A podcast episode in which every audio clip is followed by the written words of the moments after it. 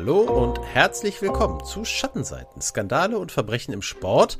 Mein Name ist Daniel Becker und wie immer bin ich verbunden mit Benny Stroker. Hallo Benny. Hallo Daniel und ein Hallo an alle Hörerinnen und Hörer. Ich habe es heute mal ganz kurz und knackig gehalten hier mit der. Die, die, die, die Skype-Falle um, umgangen. Ja, genau, die habe ich, die hab ich komplett umgangen. Ähm, ja, Benny, wir sind zurück nach äh, Jubiläumsfolgen 50a und 50b. Wir hatten ja schon angekündigt in der letzten Folge, dass wir dieses Mal ähm, auch relativ schnell wieder die nächste Folge aus, äh, aufnehmen. Also diesmal haben wir einen sehr großen Abstand zwischen Aufnahme und Veröffentlichung. Was aber äh, nicht so schlimm ist, denn es geht nicht um irgendein in irgendeiner Form aktuelles Thema. Und damit würde ich gerne mal anfangen, bevor wir gleich noch auf irgendwie Feedback und so weiter zu sprechen kommen, dass du uns mal ganz schnell sagst, was hast du uns heute mitgebracht? Ja, richtig. Wir bewegen uns heute mal wieder im US-Sport. Äh, ist ja schon ein bisschen her tatsächlich auch. Äh, mhm. Die letzten Wochen haben wir uns da ähm, eher in anderen Bereichen bewegt. Aber jetzt ist es mal wieder Zeit für die NBA und äh, dort ja für vielleicht den schillerndsten, exzentrischsten Spieler an den man sich so erinnern kann in den letzten Jahrzehnten, nämlich Dennis Rodman, einer der besten Verteidiger und Rebounder der NBA-Geschichte allerdings auch sehr, sehr, sehr skandalträchtige Auf, äh, Auftritte gehabt, von einer Affäre mit Madonna bis zu Trips nach Nordkorea äh, nach der Karriere dann und diversen Wrestling-Auftritten und weiß ich nicht was für Skandale. Also es ist wirklich unglaublich viel in dessen Leben passiert. Übrigens letztes Jahr erst 60 Jahre alt äh, mhm. geworden. Und ja, wir beschäftigen uns heute vor allem mit äh, Dennis Rodman, seinem ganzen Leben, seiner ganzen Karriere.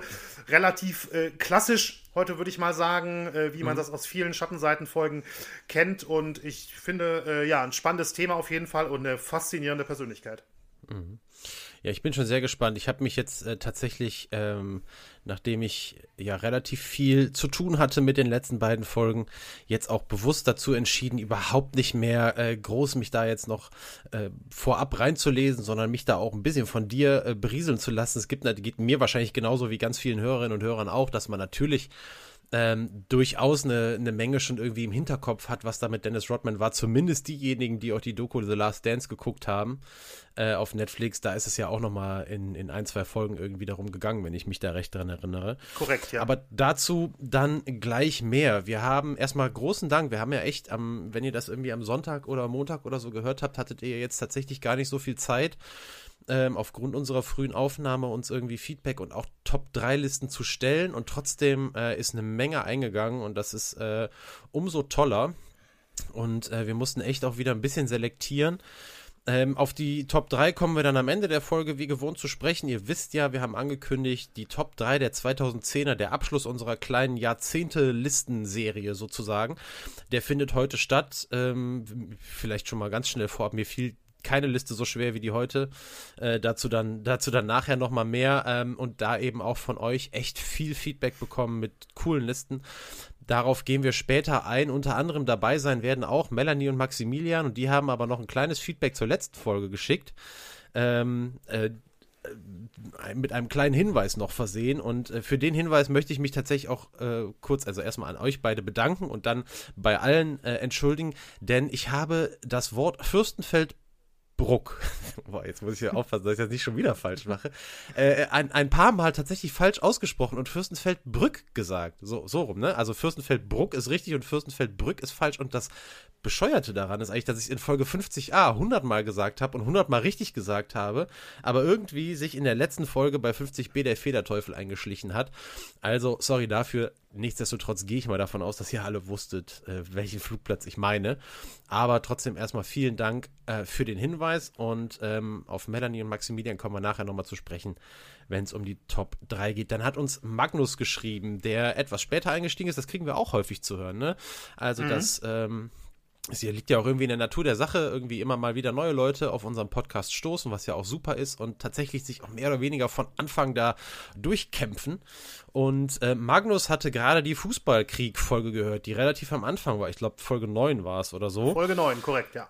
Und ähm, hat auch noch, ist noch ein bisschen drauf eingegangen, ähm, auf diese ganzen Geschichten, die wir da erzählt haben. Und hat aber auch noch etwas mitgeliefert. Und zwar eine äh, Rivalität. Wir haben ja damals auch irgendwann unsere Top 3 der großen Rivalitäten gemacht und sind beide nicht eingegangen auf die große Rivalität zwischen Pakistan und Indien.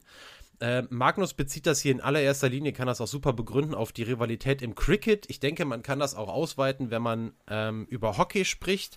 Da tatsächlich äh, schließt sich so ein bisschen der Kreis, weil wir da echt auch auf die Olympischen Spiele 1972 gucken könnten, wo die beiden Nationen im Halbfinale aufeinander getroffen sind. Damals Pakistan gewonnen, 2-0 gegen Indien, dann im Finale gegen die Bundesrepublik Deutschland verloren.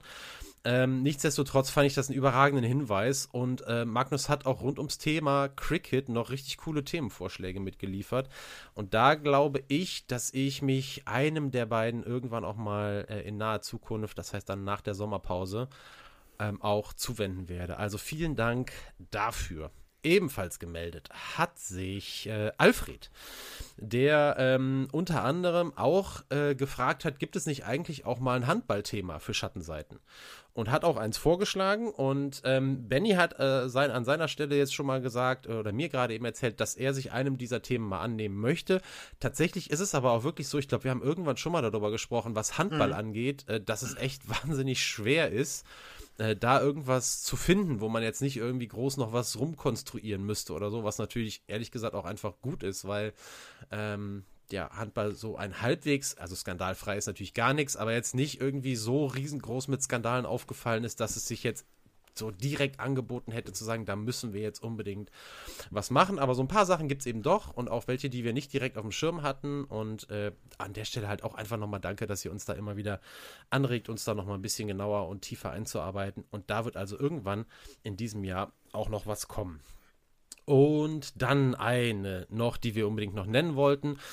Der Anwalt des Hauses hat sich mal wieder gemeldet. Äh, Patrick äh, mit wahnsinns langem Feedback auch zu beiden Olympia-Attentat-Folgen. Ähm, ja, wir haben ja auch schon ein paar Mal uns äh, auch mit Feedback von Patrick auseinandergesetzt. Ich wollte das dieses Mal aber auf jeden Fall nochmal machen oder wir wollten es mal. Zum einen hätten wir es letztes Mal schon machen können. Blöderweise ist die Mail im Spam gelandet und dementsprechend liefern wir es jetzt ein bisschen nach. Und zum anderen der Grund, warum es einfach äh toll ist, das darauf jetzt auch nochmal kurz einzugehen, war wirklich, dass Patrick erzählt hat, äh, dass dieses Olympia-Attentat von 1972 für ihn persönlich auch irgendwie eine sehr wichtige Rolle gespielt hat. Er es war das Thema, hat er gesagt, von Schattenseiten, wo er am meisten Vorwissen hatte, weil es eben tatsächlich auch ein bisschen dafür gesorgt hat, dass er später Anwalt werden wollte, der ja, wie ihr ja alle wisst, äh, nun mal auch geworden ist. Und zwar auch ein richtiger und nicht nur der Schattenseitenanwalt, sondern ein richtiger und waschechter Strafverteidiger.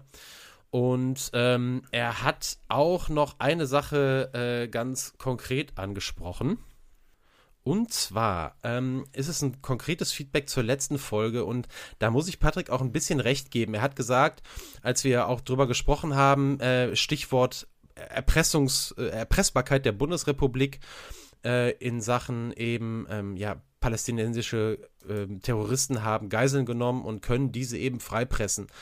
Und ähm, wir haben ja darüber gesprochen, die äh, israelische Regierung unter Golda Meir hatte das damals kategorisch ausgeschlossen für 72 und die Bundesregierung ist damit in den nächsten Jahren etwas anders vorge äh, vorgegangen und hat sich durchaus erpressen lassen. Unter anderem eben auch wurden die Attentäter von 1972 ja freigepresst. So, und jetzt haben wir das nicht explizit gesagt, weil wir das auch nicht sagen wollten, dass im Prinzip direkt danach ein Umdenken stattgefunden hat und eben 1977 mit dem ersten Eingriff der GSG 9 damals in Mogadischu äh, dieses Umdenken dann quasi in, Tat, in die Tat umgesetzt wurde. Es war tatsächlich so, dass es in, die, in der Zwischenzeit noch weitere frei, erfolgreiche Freipressversuche gab, in denen eben unter anderem auch RAF-Terroristen freigepresst wurden. Und deswegen, ich kann das total verstehen, dass der Eindruck rüberkam, ähm, dass wir jetzt irgendwie gesagt hätten, ähm, ja, es hätte sofort ein, ein Umdenken da stattgefunden. Das war tatsächlich nicht der Fall. Das hängt natürlich auch damit zusammen, dass erstmal auch die GSG 9 aufgebaut werden musste und so weiter und so fort und man sich dadurch auch andere Möglichkeiten gegeben hat. Aber es war eben mitnichten so, dass dieses Umdenken sofort stattgefunden hätte, sondern wahrscheinlich eben erst Mitte der 70er Jahre. Und das zur Klarstellung wollten wir dann doch einfach nochmal kurz nennen. So, das war es jetzt erstmal dazu. Vielen, vielen Dank an alle von euch, äh, die uns Feedback geschickt haben. Auch diejenigen, die wir jetzt vielleicht irgendwie nicht genannt haben. Wir versuchen immer zu gucken, auch gerade wenn uns Leute das erste Mal schreiben, äh, dass wir die auch irgendwie noch mit reinnehmen und äh, lasst euch davon jetzt nicht abhalten, wenn ähm, ihr mal nicht dabei sein solltet. So, ich melde mich dann sozusagen später wieder, äh, zwischendrin vielleicht mal mit der einen oder anderen schlauen oder halbschlauen Rückfrage, spätestens dann aber eben mit den Top 3 Und jetzt sind zehn Minuten schon von der Uhr. Benny, jetzt kannst du aber endlich loslegen mit dem Thema der Folge und es geht um Dennis Rodman. Richtig, es geht um Dennis Rodman und ich habe am Anfang ja bei der Einleitung quasi gesagt, eine der äh, schillerndsten Figuren der NBA-Geschichte. Ähm, das war allerdings eine ganze Weile überhaupt nicht. Ja. Dennis Rodman ist nämlich jemand, der eine extrem krasse Wandlung durchgemacht hatte. Äh, dazu dann gleich mehr. Aber wir starten erstmal ganz biografisch, nämlich am 13. Mai 1961. Das ist nämlich der Tag, an dem Dennis Rodman als Dennis Keith Rodman in Trenton im US-Bundesstaat New Jersey geboren wurde. Wuchs äh, ein paar Jahre später dann in Dallas auf, im, äh, im US-Bundesstaat Texas. Ja, seine Eltern waren Shirley und Philander Rodman. Sein Vater Philander war bei der Air Force, äh, der US Air Force und kämpfte im Vietnamkrieg. Doch 1964 verließ der Vater die Familie bereits und ließ Dennis und seine beiden jüngeren Schwestern Deborah und Kim sowie natürlich Mutter und Ehefrau Shirley sitzen. Rodman hat übrigens noch viel mehr Geschwister, väterlicherseits tatsächlich. Ganz klar, wie viele ist es nicht. Ähm, aber sein Vater behauptete mal, er habe entweder 27 oder 29 Kinder von 16 Frauen. Rodman selbst sagte mal, es wären 47 Kinder. Ähm, ja, ich sag mal, ich vermute einfach mal, die Wahrheit liegt vielleicht irgendwo in der Mitte. Aber ähm, auf jeden Fall eine sehr, sehr beachtliche Zahl. Und dazu noch der Hinweis, kein Scherz tatsächlich, Philander, also der Name von Rodmans Vater, bedeutet in der deutschen Definition als Wort quasi schon sowas wie jemand, der oft mit unterschiedlichen Frauen anbandelt. Ah, also okay. hier ist tatsächlich wirklich der Name offensichtlich Programm gewesen.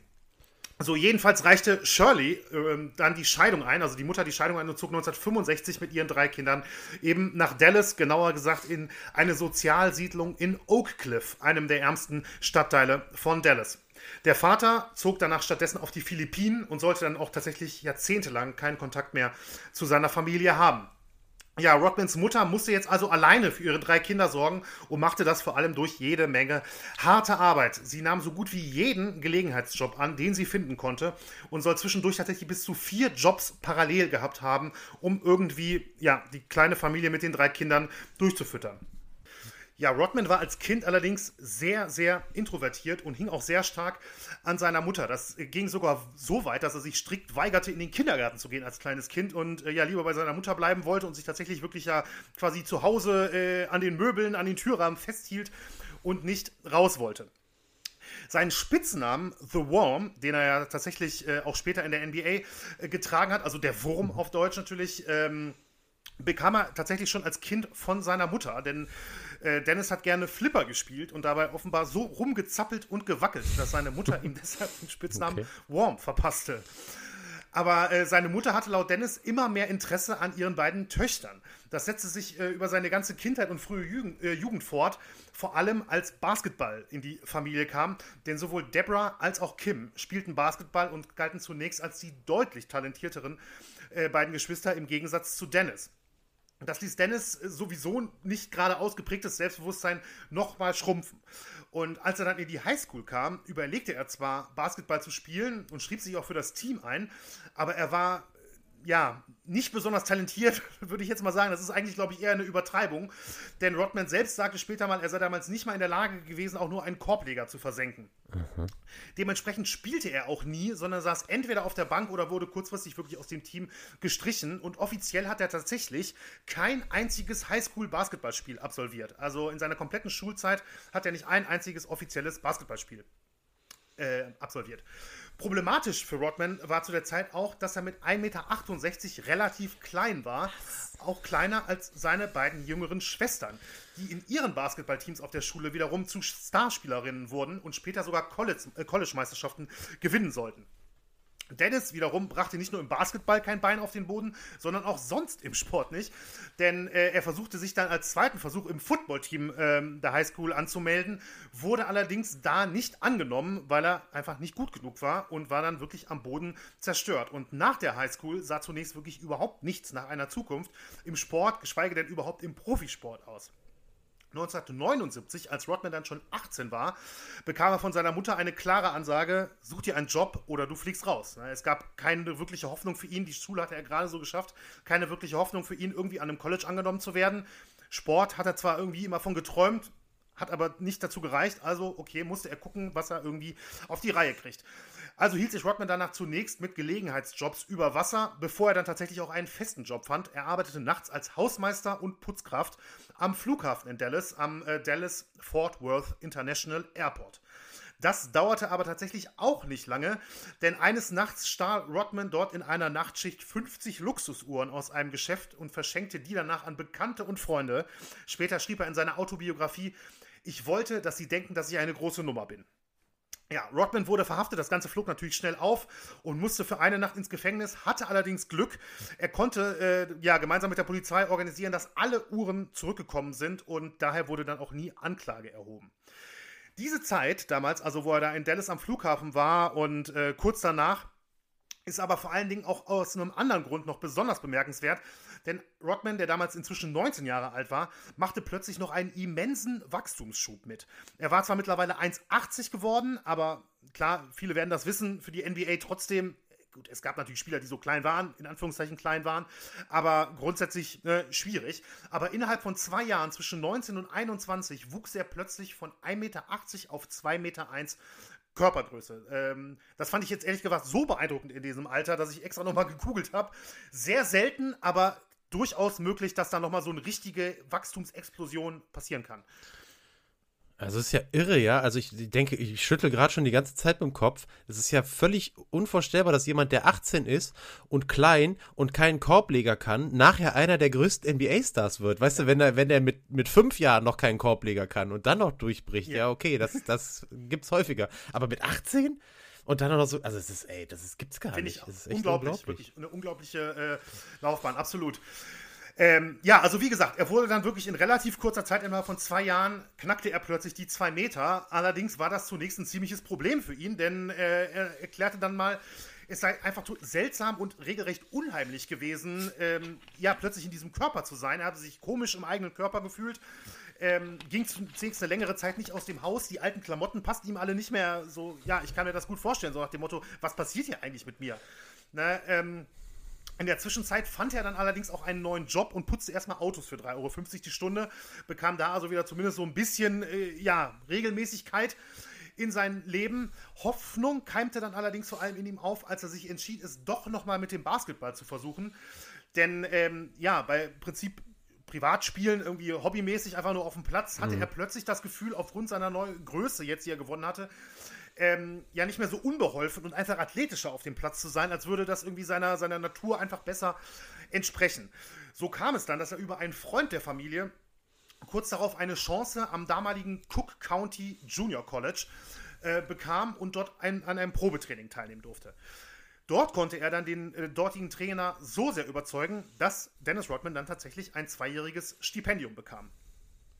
Er, er blieb allerdings nur ein halbes Jahr dort, denn äh, obwohl auf dem Basketballplatz in äh, 14 Spielen, die er dort äh, absolvierte für das Junior College, ziemlich stark spielte und auch gute Statistiken auflegte, galt das alles nicht für seine schulischen Leistungen. Und ich sag mal, wer so sich ein bisschen damit beschäftigt, ne, gerade auch so was, was Sportler, die dann am College in den USA sind, vielleicht auch mal in einer oder anderen Doku gesehen hat oder so, wenn da die schulischen Leistungen nicht stimmen, dann kann das ganz schnell zu einem echten Problem werden. Mhm. Und das war bei Rodman wohl extrem der Fall und er flog tatsächlich dann nach einem halben Jahr vom College. Er landete also plötzlich wieder in Dallas, im Prinzip wieder mit leeren Händen, tagsüber auf den Straßen mit, ja, ich sag mal, zwielichtigen äh, Bekannten und sonst nur zu Hause bei seiner Mutter, wo er dann wieder untergekommen ist, bis sie dann tatsächlich genug von ihm hatte und von seinem äh, Lebenswandel und ihn dann tatsächlich rausschmiss. Und Dennis Rodman war dann also wirklich mit Anfang 20 eine kurze Zeit obdachlos. Eine kurze Zeit heißt genauer gesagt eigentlich so rund drei Monate, wo er versuchte dann immer wieder bei mhm. irgendwelchen Freunden sich Schlafmöglichkeiten zu beschaffen. Sein großes Glück war dann wirklich, und das kann man nicht anders sagen, also in der Situation so ein Glück zu haben, ist wirklich äh, bemerkenswert. Ein College-Trainer aus Oklahoma hat ist aufmerksam geworden auf Rodmans Leistung am Junior College, wo er nur 14 Spiele und ein halbes Jahr war. Aber offensichtlich ähm, erfuhr dieser College-Trainer aus Oklahoma davon und war von dem Basketballspiel von Rodman so begeistert, dass er ihn unbedingt an sein College holen wollte. Das war 1923, äh, Entschuldigung, 1983 mit äh, 22 Jahren war es bei Rodman jetzt. Und der hatte plötzlich wieder ein Stipendium vor seiner Nase liegen. Und er war sich jetzt sicher, das hat er selbst auch mal gesagt, das ist die letzte Chance, um noch was aus meinem Leben zu machen. Ja, also nahm er das Stipendium natürlich an, ging an das College in Oklahoma und es sollte eine der besten Entscheidungen seiner, äh, seines gesamten Lebens werden. denn an dem College lief es extrem gut für ihn. In seinem ersten Jahr kam er im Schnitt auf 26 Punkte und 13 Rebounds pro Spiel. Äh, NBA-Fans werden wissen, für Punkte war Rodman nie wirklich bekannt später in seiner, in seiner mhm. Laufbahn. Also das war schon wirklich eine sehr, sehr starke Statistik. Obwohl er damals ja eigentlich immer noch so gut wie gar keine Erfahrung im organisierten Basketball hatte. Ne? Es war ja, wie gesagt, am, auf der Highschool war nichts. Dann einmal kurz dieses Junior College und dann ist er wirklich ähnlich, habe ich mir äh, hier notiert, wie dieser Wachstumsschub auf einmal gekommen ist, ist offensichtlich auch sportlich mhm. im Basketball hier äh, so eine Explosion bei ihm bei seinen Leistungen passiert. Die nächsten beiden Saisons führte Rodman dann in seiner College-Liga sogar die Rebound-Liste an. Etwas, was ihm später in der NBA dann noch einige Male passieren sollte. Und ähm, insgesamt war er dann von 1983 bis 1986 eben in Oklahoma an diesem College und führte das auch wirklich jetzt nicht zu einem nationalen Titel oder so, aber zu mit der besten Zeit, die diese Uni damals bis dahin hatte. Also er war wirklich ähm, jetzt schon echt zu einem Star geworden. Das führte dazu, dass er 1986 äh, dann wiederum mit 25 Jahren jetzt aufgrund seiner starken Leistung zu einem Turnier eingeladen wurde, das als Chance für aufstrebende Spieler galt, sich vor dem möglichen NBA-Draft zu präsentieren. Denn klar, man muss sich für den Draft einschreiben, man kommt da jetzt nicht automatisch rein und ähm, ja, für viele ist das natürlich auch eine Gefahr. Wenn man nicht ausgewählt wird oder so weiter, äh, ist das natürlich auch was, was ja sicherlich das eigene Selbstbewusstsein nochmal ordentlich anknackst. Und umso besser mhm. sind natürlich so Turniere im Vorfeld, wenn man nicht bei den ganz großen College-Turnieren auflaufen konnte, äh, wo man dann vielleicht nochmal irgendwie für Eindruck sorgen kann oder sich vielleicht auf den einen oder anderen Zettel von dem einen oder anderen NBA-Scout setzen kann. Und das gelang Rodman bei diesem Turnier wirklich mehr als äh, genug, denn er wurde sogar als wertvollster Spieler ausgezeichnet dort und erregte damit die Aufmerksamkeit der Detroit Pistons. Ja, die Pistons waren damals bereits ein sehr gutes Team, schieden 1986 aber bereits in der ersten Playoff-Runde aus. Also für den ganz großen Wurf hat es noch nicht gereicht. Sie waren noch nie Meister in der NBA geworden oder so, waren allerdings wirklich eine starke Mannschaft. Und Rodman entschied sich mit dieser Perspektive, dass es vielleicht zu, ja, zu den Pistons gehen könnte, sich 1986 mit dann 85 Jahren, äh, 25 Jahren, 85 wäre ein bisschen zu extrem, selbst für Dennis Rodman, also mit 25 Jahren für den NBA Draft einzuschreiben. Dort wurde er in der zweiten Runde als dritter Spieler von den Pistons ausgewählt, was damals insgesamt Draft-Position 27 entsprach. Und plötzlich war der Mann, ja, der als Jugendlicher noch zu schlecht für die Sportmannschaften der Schule war, ein Profi-Basketballer in der besten Liga der Welt. Eigentlich wirklich eine unglaubliche Geschichte. Mhm. Ja, bei den Pistons angekommen waren seine wichtigsten Teamkollegen zum Start Isaiah Thomas, sicherlich ein Mann, ein Name, der vielen was sagt. Daniel nickt auch, einer der besten Point Guards seiner Zeit.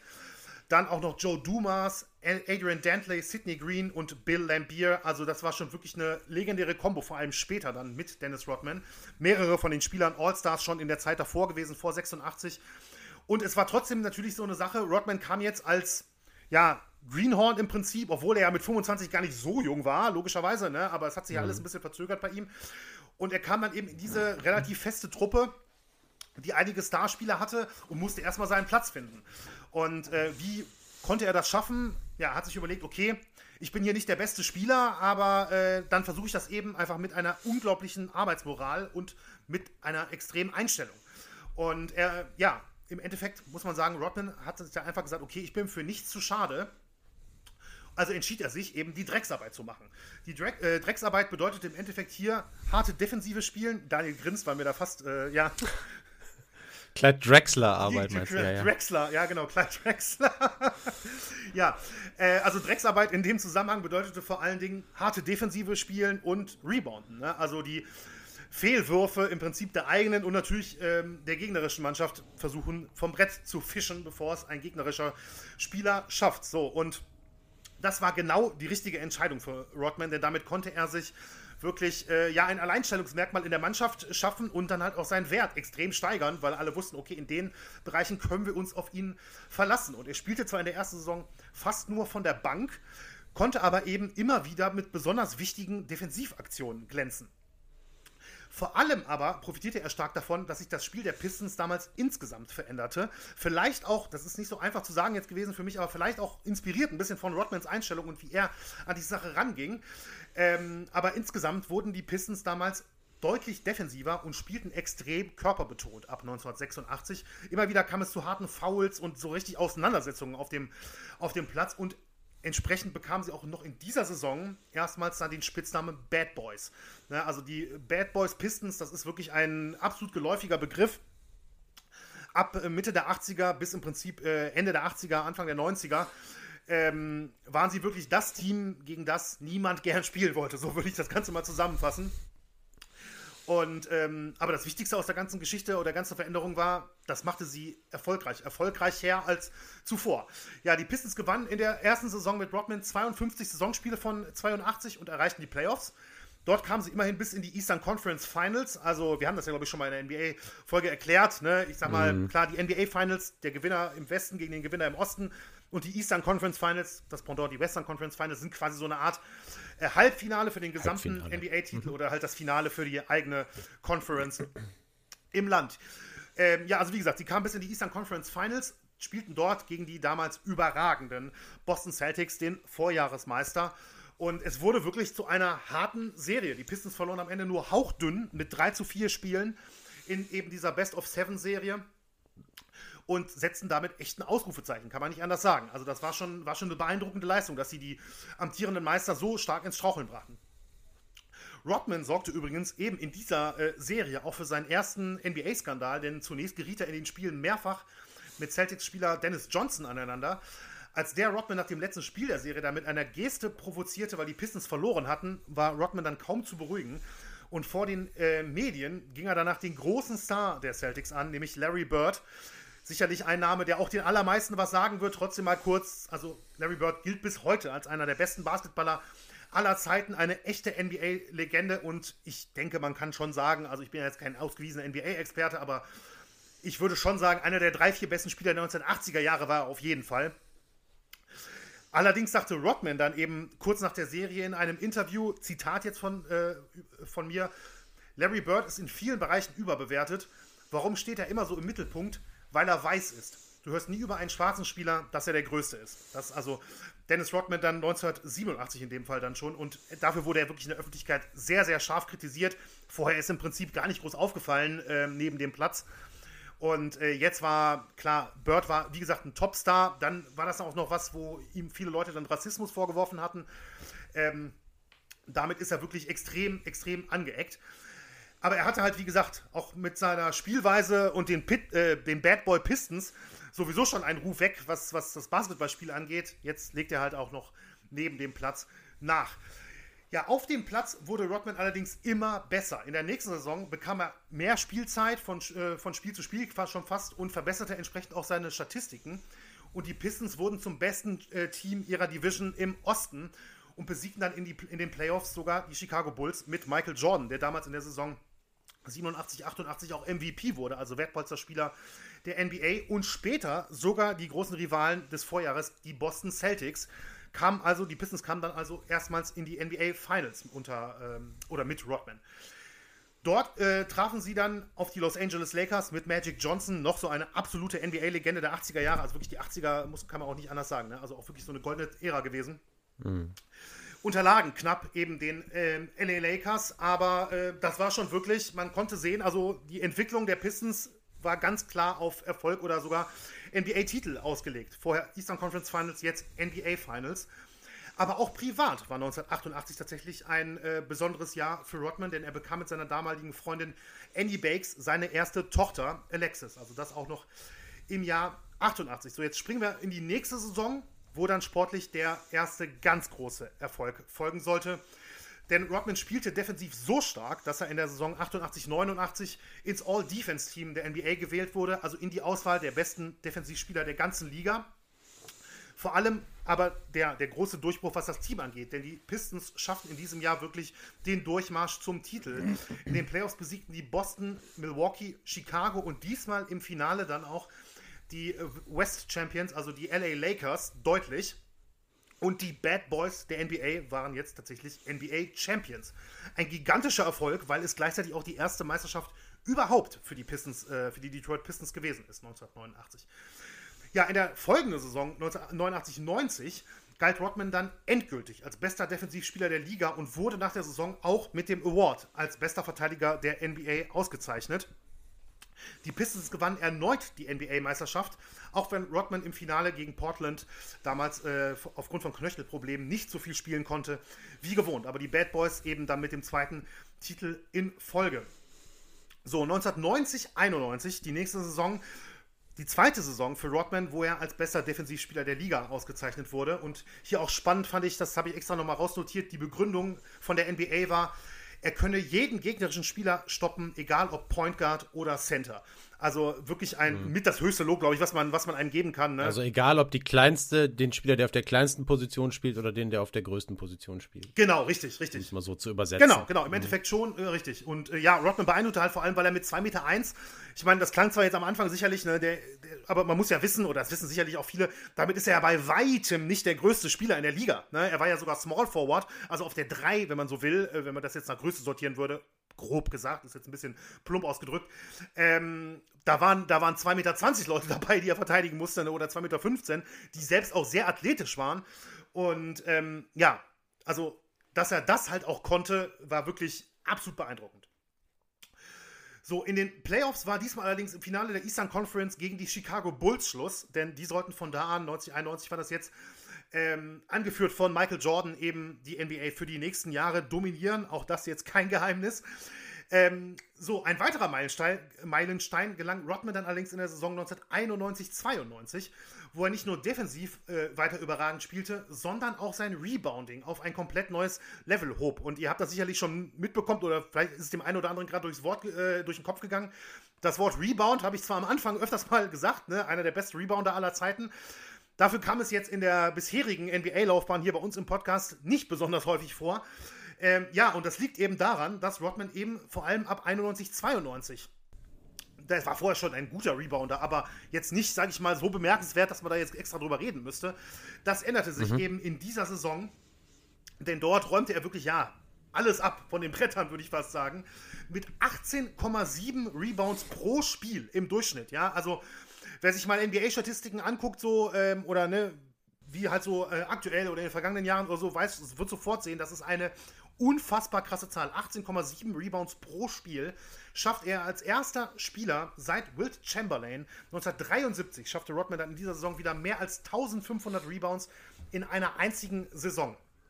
Und äh, zum Vergleich habe ich das auch mal hier rausnotiert. In den vergangenen Jahren kamen die besten Rebounder der NBA, das waren jeweils in den vergangenen drei Jahren Rudy Gobert, Clint Capella und Andre Drummond, die kamen auf, in Anführungszeichen, nur 14 bis 16 Rebounds pro Spiel. Ne? Also das ist wirklich 18,7, fast 19 im Schnitt pro Spiel ist wirklich eine, eine unfassbare Zahl. Ähm, und achso, ja, genau, das habe ich hier noch notiert gehabt. Eine, eine ganz besondere Statistik aus einem Spiel im März 1992. Da holte Rodman nämlich sogar 34 Rebounds in einem einzigen Spiel. Also, das ist wirklich. Okay. Ich meine, das wäre ja bei Punkten schon äh, eine, eine Top-Leistung. Mhm. Ne? Ist das. Ist das Rekord oder das so? Ist, nein, das, das, ist tatsächlich nee, nicht Rekord, weil man muss sehen, äh, vor allem, also es, es, ist unmöglich nahezu heute oder in den 90ern oder so an die Zahlen aus den 60ern oder so ranzukommen, weil da Will Chamberlain okay. oder so, ich glaube, der hat da mal 50 oder so in einem Spiel geholt. Das mhm. war das war ja total abgefahren. Der hat ja damals 100 Punkte auch mal in einem Spiel gemacht. Das ist ja eine ganz berühmte mhm. Statistik. Aber es ist ähm, auf jeden Fall, ich glaube, es ist seit Mitte der 70er oder so, ähm, okay. könnte es, glaube ich, Platz 1 sein. So, ähm, ja, und warum? Also, wie kon konnte das passieren, dass Rodman, wie gesagt, er ist ja jetzt auch schon ein paar Mal aufgefallen mit plötzlichen Wachstums-, Leistungs-, was auch immer Sprüngen. Ähm, das passiert jetzt eben beim Rebounden so extrem und Rodman hat tatsächlich selbst mal erklärt, warum er so ein guter Rebounder wurde. Denn er hat tatsächlich äh, mit der Zeit angefangen, täglich ganz speziell darauf äh, zu trainieren, wie genau der Ball fliegt, wenn er geworfen wurde und äh, wo er am Korb landet, um dann quasi die Winkel vorausahnen zu können, in denen der Ball abprallt. Also im Prinzip eigentlich eine mhm. Physikübung, hätte ich jetzt fast gesagt. Im Endeffekt. Mhm. Ne? Ähm, also natürlich, also der Ball abprallt, wenn er nicht reinging. Das ist ja wohl, ne, ist ja logisch. Ne? Also ähm, er antizipierte im Prinzip schon vorher, was passieren würde. Er sagte selbst mal, irgendwann wusste ich, wie Spieler reagieren würden, bevor sie es taten. Weil er halt im Prinzip schon sagen konnte, okay, die Flugbahn aus der, von der Seite ähm, wird dazu führen, dass der Ball da und da auf dem Ring oder am Brett oder wo auch immer aufkommt und entsprechend dahin abspringen muss. Also faszinierend, finde ich wirklich. Und das Training soll Rodman wirklich schon beinahe exzessiv gemacht haben und es brachte ihm tatsächlich wirklich sehr, sehr viel Erfolg. Denn, das darf man ja auch nicht vergessen, wieder der Punkt, mit 2,1 Meter eins war er bei weitem nicht der größte Spieler und was ihm beim Verteidigen schon gelang, gelang ihm halt hier auch, was das Rebounden angeht. Denn ähm, er hat es als relativ kleiner Spieler für jetzt einen Mann, der wirklich auf Rebounds äh, ab, äh, absieht, geschafft, trotzdem extrem viele Rebounds zu holen. Also wirklich äh, faszinierend. Denn wenn man sich mal anguckt, wer da so in den Top-Listen vor ihm ist, da sind es eben so Will Chamberlain, Bill, äh, Bill Russell, Elvin Hayes, so große Legenden, die sind eigentlich alle, auch damals schon, 2,8 Meter, 2,10 Meter, 2,13 Meter gewesen. Also mhm. Also 2,1 Meter eins ist, ist er wahrscheinlich der beste aller Zeiten, auf jeden Fall, ne, in, in der Größenordnung. Ja, aber so erfolgreich das auch für ihn aussah, da 1991 zu 91, ging es danach tatsächlich relativ rapide bergab für Dennis Rodman. Sowohl sportlich als auch privat. Denn äh, sportlich erstmal vor allen Dingen, weil die Pistons nach der Saison 92 ihren Trainer Chuck Daly verloren. Der war nämlich zuvor ja zu einer Art Vaterfigur für Rodman geworden. Der war schon bei, äh, da, als er gedraftet wurde. Und ähm, dass er dann die Pistons verlassen hatte, war ein riesen, riesen schwerer Schlag für, für Rodman gewesen. Daly übrigens, kleiner ähm, Side-Fact nur, war übrigens auch der Trainer der USA bei Olympia 1992 in Barcelona, also der Trainer des mhm. Dream Teams. Daniel Schüttel äh, nickt, ich glaube, du hast es sogar gewusst. Nee, das, wusste, das, so. nee, das wusste, wusste ich nicht. Okay. Nee, also ich äh, Nee, nee, das wusste ich nicht. Ähm, ja, und damals, dass, dass eben gerade ausgerechnet Chuck Daly der Trainer war und damals nicht einen einzigen Pistons-Spieler, besonders nicht Isaiah Thomas mitgenommen hat, sorgte wirklich für eine große Kontroverse und ist tatsächlich auch nochmal Thema in uh, The Last Dance, äh, also in der mhm. Netflix-Doku mhm. über die Bulls oder der ein, oder andere böse Zunge, so würde sagen, über Michael Jordan. ähm, ja. Ja, also jedenfalls, wie gesagt, Daly ging nach, hat Olympia alles abgeräumt, natürlich bei, mit den USA bei Olympia alles abgeräumt, Goldmedaille und wechselte danach zu den New Jersey Nets. Wollte die aufbauen, ein Team, was es noch nicht so lange gab in der NBA und was bisher überhaupt gar keinen Erfolg hatte. Ähm, aber die Pistons, ja, Rodman stand bei den Pistons nun plötzlich ohne seine, wie gesagt, Vaterfigur da und äh, das spielte sich auch in seinem Verhalten wieder, denn vor der neuen Saison bei den Pistons schwänzte er erstmal das Trainingslager und musste dafür 68.000 Dollar Strafe zahlen. Aber ich habe ja vorhin gesagt, auch privat äh, ging es für ihn bergab, beziehungsweise war es ziemlich turbulent, denn 1992 heirateten er und Annie Bakes im September, am vierten Geburtstag ihrer Tochter Alexis, doch schon 1993 kam es zur Scheidung und Bakes nahm dann die Tochter mit in ihre Heimat nach Sacramento in Kalifornien, was Rodman niedergeschlagen zurückließ, der ja jetzt nicht ganz am anderen Ende des Landes war, aber Detroit, weiß man ja, ne, ist schon eher im Nordosten oder in der nordöstlichen Hälfte angesiedelt. Ähm, das war für ihn auf jeden Fall ein heftiger Rückschlag. Und die Pistons allgemein sind nicht wirklich, äh, haben nicht wirklich ein Bein auf den Boden gekriegt, genauso wenig Rodman. Äh, sie sollten später nur 40 Saisonspiele gewinnen und erstmals seit zehn Jahren sogar die Playoffs verpassen. Ja, und in eben dieser Saison 1992, 93 gab es noch einen extrem einschneidenden Moment für Dennis Rodman im Februar 1993. Denn da fand ihn die Polizei nachts in seinem Auto schlafend auf dem Parkplatz vor dem Palace of Auburn Hills, also vor der Heimstätte der Halle der Detroit Pistons. Rodman saß schlafend in dem Auto, hatte ein geladenes Gewehr vorne bei sich am Sitz, sodass die Polizisten ihn tatsächlich mit gezogenen Waffen weckten, weil sie nicht genau wussten, was, er jetzt, was das jetzt für eine Situation da ist. Das Ganze ging natürlich äh, ziemlich massiv durch die Medien. Zunächst widersprach Rodman ersten Berichten, dass er sich habe umbringen wollen. Aber später gab er in seiner Autobiografie tatsächlich zu, dass er in dieser Februarnacht zur Halle gefahren ist und darüber nachgedacht hatte, sich das Leben zu nehmen. Tatsächlich. Also wirklich eine extrem ähm, dramatische Situation. Er schlief dann allerdings laut eigener Aussage völlig äh, ermüdet oder übermüdet im Auto ein. Und ähm, ja, deswegen, vielleicht, deswegen, wer weiß, ist es, äh, ist es nicht zu dem großen Unglück gekommen. Und ein Freund von ihm, der sich irgendwie Sorgen machte, äh, hatte dann die Polizei gerufen, die Rodman eben auf diesem Parkplatz dann fand vor der Halle. Ähm, ja, aber diesen Moment bezeichnet Rodman tatsächlich als Zitat Offenbarung. Denn äh, er sagte 1997 mal in einem Interview, in dem Moment entschied ich, dass ich nicht mich, sondern äh, den Betrüger töten würde, der Dennis Rodman eine, an einen Ort führte, an den er nicht gehen wollte. Also sagte ich nur, ich werde mein Leben so leben, wie ich will und werde glücklich dabei sein. Also quasi Rodman, der warum auch immer, aus unterschiedlichsten Gründen, vermutlich einerseits natürlich klar, ähm, die Tochter verloren Scheidung, der Trainer weg, eine schlechte Saison in der NBA und so weiter, der total niedergeschlagen war, hatte plötzlich äh, irgendwie hier diese, diese Eingebung oder wie er selbst sagte, Offenbarung, eben um, äh, um zu sagen, okay, ähm, nee, so mache ich nicht weiter. Vielleicht, wer weiß, was in ihm geschlummert hat. Ne? Ich habe in einem Artikel gelesen, er wurde jetzt von Dr. Jekyll zu Mr. Hyde. Das ist, glaube ich, auch ganz passend gewesen in dem, in dem Zusammenhang. Ähm, und hat quasi gesagt, so, okay, jetzt ist vorbei mit der, ich sag mal, mit der Anpassung. Ich bin jetzt Dennis mhm. Rodman, wie ich es sein möchte. Und was daraufhin folgte, war wirklich eine extreme Veränderung, die sich in den nächsten Monaten dann auch optisch und in seinem Verhalten nach außen deutlich zeigen sollte. Denn Rodman hatte mittlerweile auf eigenen Wunsch die Pistons verlassen. Er hat also einen Trade äh, verlangt und wechselte am 1. Oktober 1993 dann zu den San Antonio Spurs. Die San Antonio Spurs damals schon mit dem ähm, damaligen Star Center David Robinson, wirklich auch ein starkes Team in der Liga gewesen. Und ähm, in der Saison 1993-94 sollte Rodman dann auch tatsächlich erneut den Titel des besten Rebounders der Liga holen. Für deutlich mehr Aufsehen sorgte allerdings schon seine optische Ver Veränderung, nämlich äh, während Rodman zuvor eigentlich vor allem ja durch diese harte und unerbitterliche Spielweise auffiel, war es aber jetzt nicht so wirklich die Optik, mit der er auffiel. Er hatte die Rücknummer 10 äh, bei, bei den Pistons, äh, war aber, ich sag mal jetzt in Anführungszeichen, ein relativ normaler Typ auf dem Platz. Ja? Also äh, da gab es sicherlich andere Paradiesvögel äh, in, in verschiedensten Sportarten. Das änderte sich dann aber eben ab der Saison 1993 bei den Spurs und tatsächlich auch ab dem ersten Saisonspiel. Und ein Hauptgrund dafür ist, neben seinem Erlebnis eben im Februar auf diesem Parkplatz in Detroit, tatsächlich ein Film. Denn im Oktober 1993, die Saison begann im November, im Oktober 1993 kam Demolition Man ins Kino. Ich, Daniel lacht, okay, ich weiß, ich weiß jetzt nicht, ob der Film jetzt jedem was sagt. Also ich hätte auf jeden Fall sofort ein Bild im Kopf gehabt.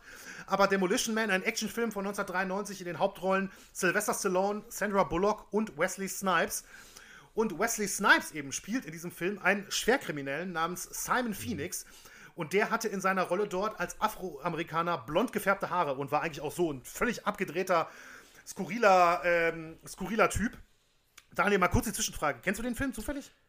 Ja, ich kenne den Film und ich habe immer schon, äh, was immer schon, aber ich habe schon irgendwie immer gedacht, ah krass, Dennis Rodman sieht halt so aus wie äh, Wesley Snipes Ach, in Demolition Man und ich habe aber nie für möglich gehalten, dass das halt direkt damit zu tun hat. Also, also ähm, deswegen coole Info. Also, ja, den Film kenne ich. Das ist so ein Klassiker, ein 90er Action-Klassiker. Ja, finde ja, ich also, auch. Ja. Ich, äh, die Hauptrolle wäre natürlich austauschbar gewesen durch entweder Arnold Schwarzenegger oder Jean-Claude Van Damme oder Dolph Lundgren. Es war in dem Fall halt Sylvester Stallone. Ja. Ja, ganz genau. Ja, nee, es ist tatsächlich so. Also der Film gefiel Rodman so gut, dass er ihn sich gleich mehrfach anschaute, laut eigener Aussage. Und als dann eben im November 93 die NBA-Saison begann, stand Rodman plötzlich bei seinem ersten Spiel mit den San Antonio Spurs mit rasierten und blond gefärbten, also auch tatsächlich blond, wie es ähm, Wesley Snipes in dem Film hat, blond gefärbten Haaren auf dem Parkett.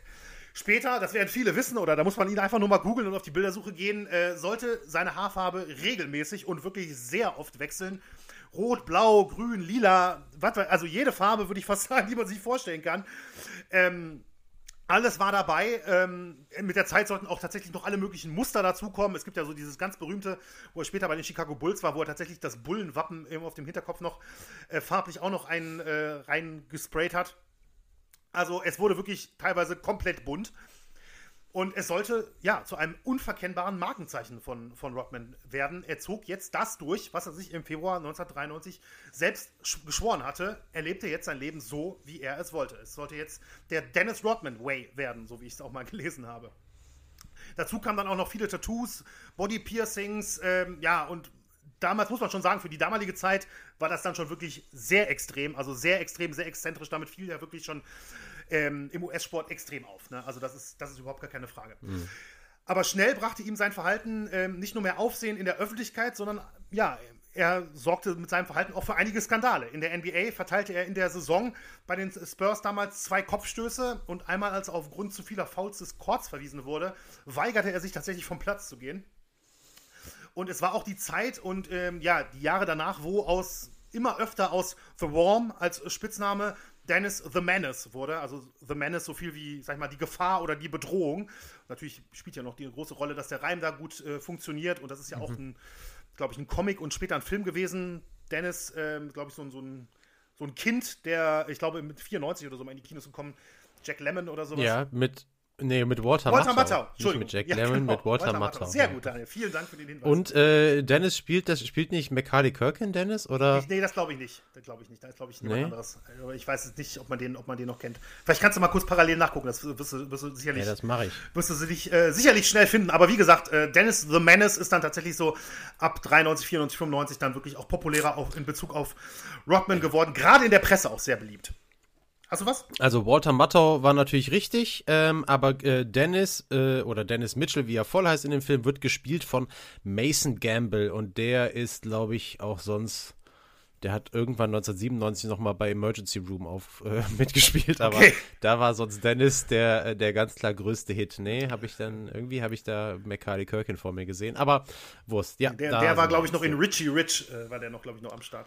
Ja, in Richie Rich und in äh, hier mit der Emma Kla äh, Anna Klumsky. äh, Ach, egal. Egal, jetzt, ja. bevor es jetzt hier noch der Filmpodcast Ja. der 90er plötzlich wird. Ähm, so, also wie gesagt, Dennis the Menace war es jetzt immer öfters gewesen. Ähm, er sorgte allerdings noch 1994 mit einer ganz anderen Geschichte für noch viel mehr Publicity, wahrscheinlich für mehr, als er jemals zuvor hatte.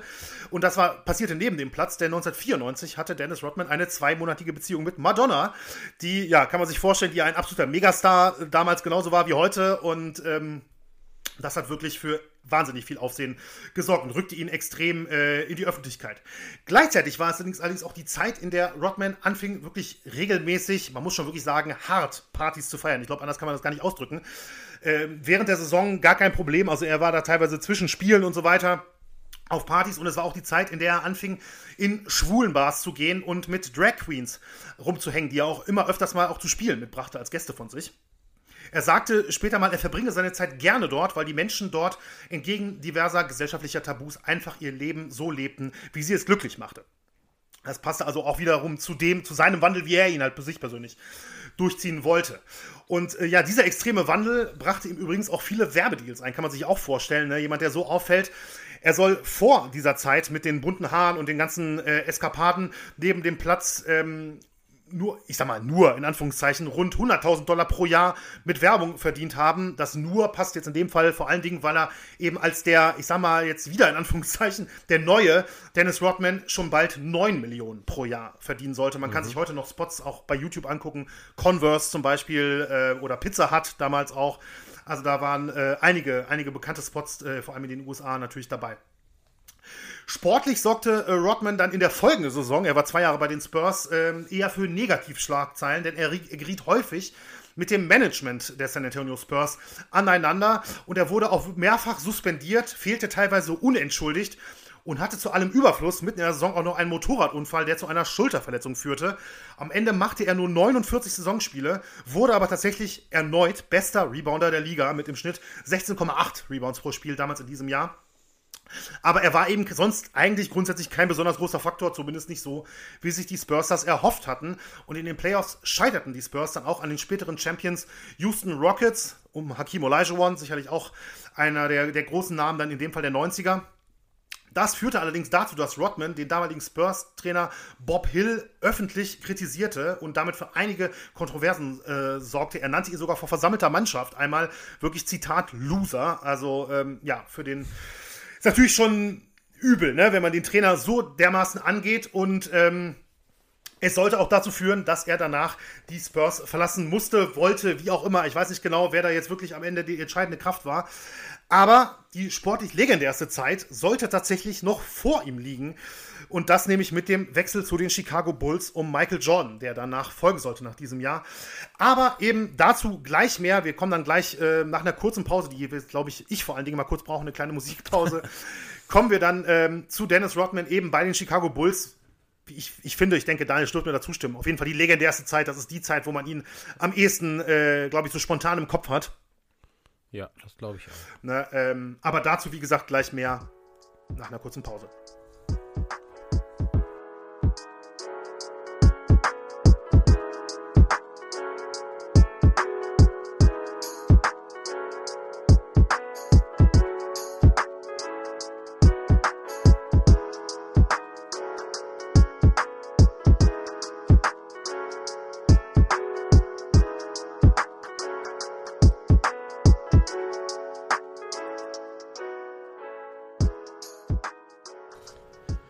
So, da sind wir wieder zurück nach einer kurzen Musikpause.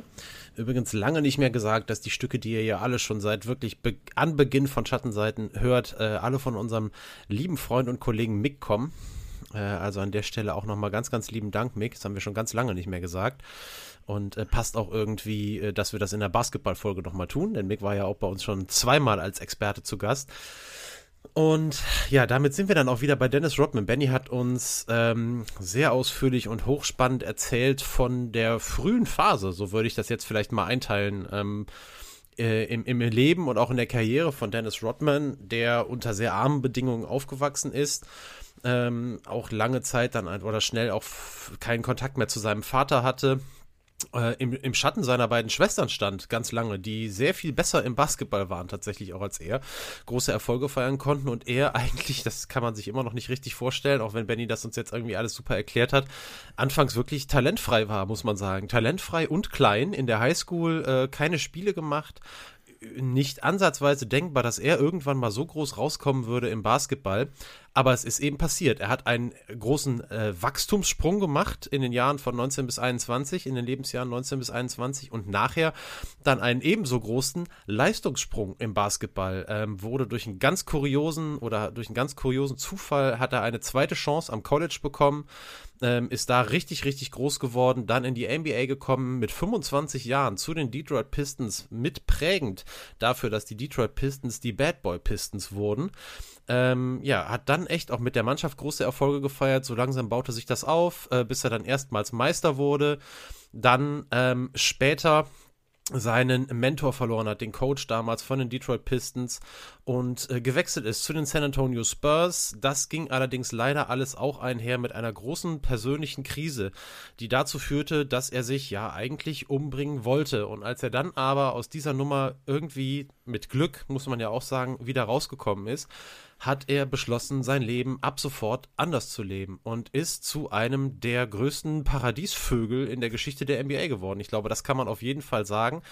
Ähm, und gleichzeitig hatte aber auch nichts ähm, von seiner starken Sportlichkeit eingebüßt. Ähm, ich würde ihn jetzt wahrscheinlich nicht bezeichnen, unbedingt zwingend als einen der besten Defensivspieler aller Zeiten oder so. Da gibt es vielleicht noch andere, aber zumindest einer der besten Rebounder äh, in der Geschichte der NBA. Ich glaube, das kann man auf jeden Fall sagen. Aber gut, eben, es spricht doch einiges dafür, eben auch in den, ihn in den anderen Zirkel noch mit aufzunehmen. Ja, Benny hat da gestoppt, wo er gesagt hat, so, die größten sportlichen Jahre standen Dennis Rodman oder stehen Dennis Rodman äh, jetzt noch bevor, nämlich es folgt der Wechsel zu den Chicago Bulls. Und ich denke, Benny, da steigst du jetzt wieder ein.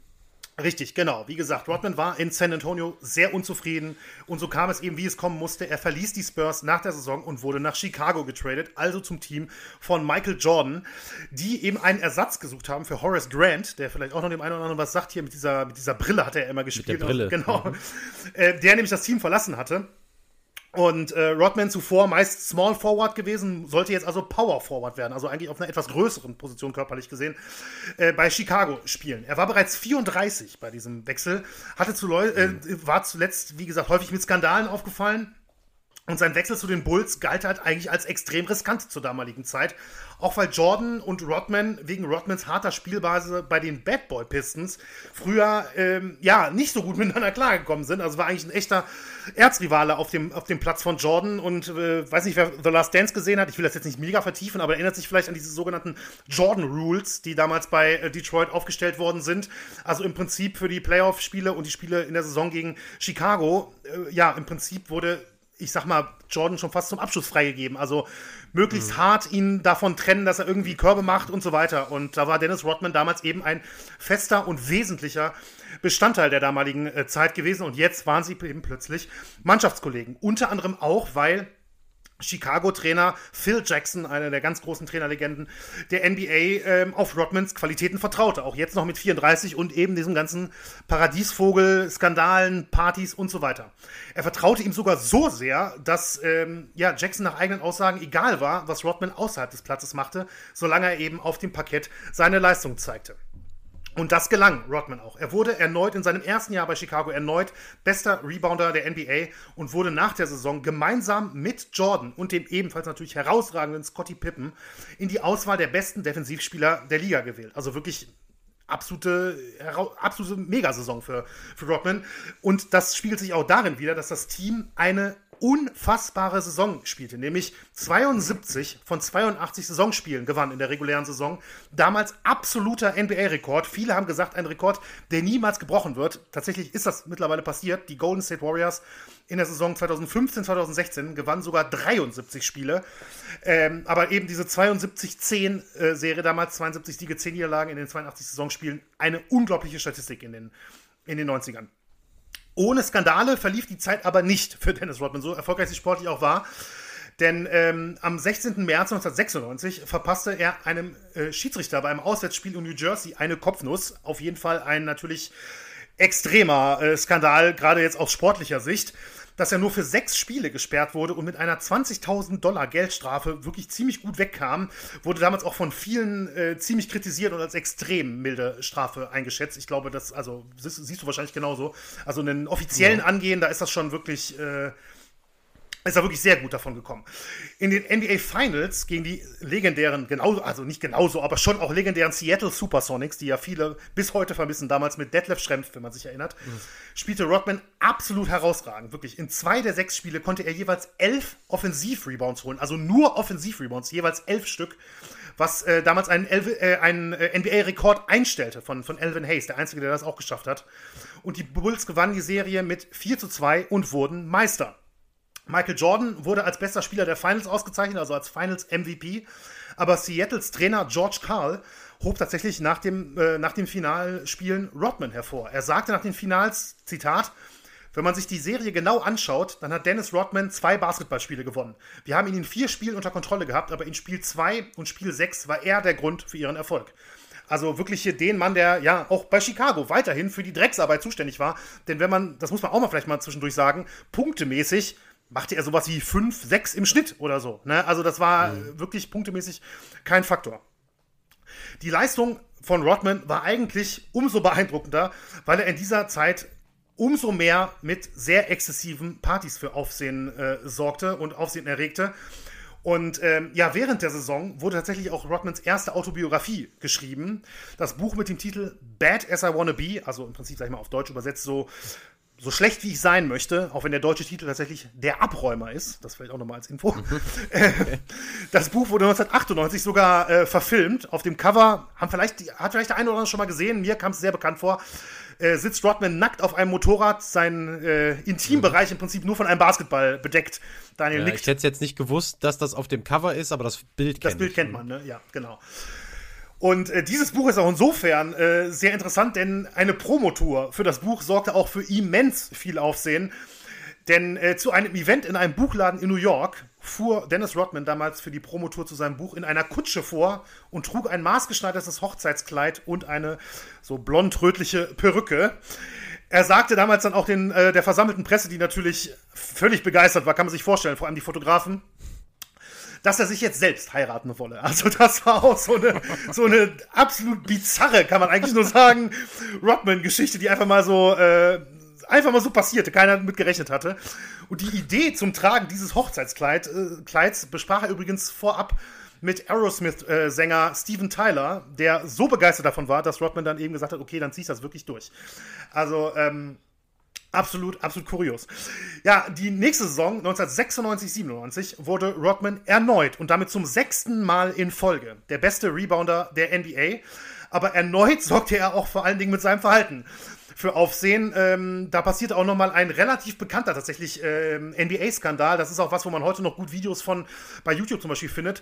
Am 15. Januar 1997 nämlich stolperte äh, Rodman total, also schon gar nicht mehr auf dem Feld, sondern wirklich deutlich äh, im Aus, als er um den Ball gekämpft hatte stolperte er über einen Kameramann. Die sitzen ja häufig dann so, die Fotografen, Kameramänner sitzen ja häufig mhm. äh, am Spielfeldrand, das kennt man vielleicht. Und äh, noch während er dort sitzt und äh, hingefallen war, trat er dann eben diesem Kameramann wirklich mit voller Wucht in den Unterleib und äh, wurde dafür dann für elf Spiele ohne Bezahlung gesperrt und äh, musste sich dann auch noch außergerichtlich mit eben diesem Kameramann auf eine Zahlung von 200.000 Dollar einigen.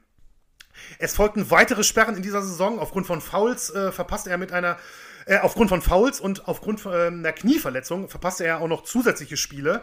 Vor allem in den Playoffs war Rodman dann auch nicht mehr so stark wie zuvor, aber die Bulls wurden dennoch, vor allem dank der herausragenden Leistungen von Jordan und Pippen, erneut Meister, diesmal gegen die Utah Jazz.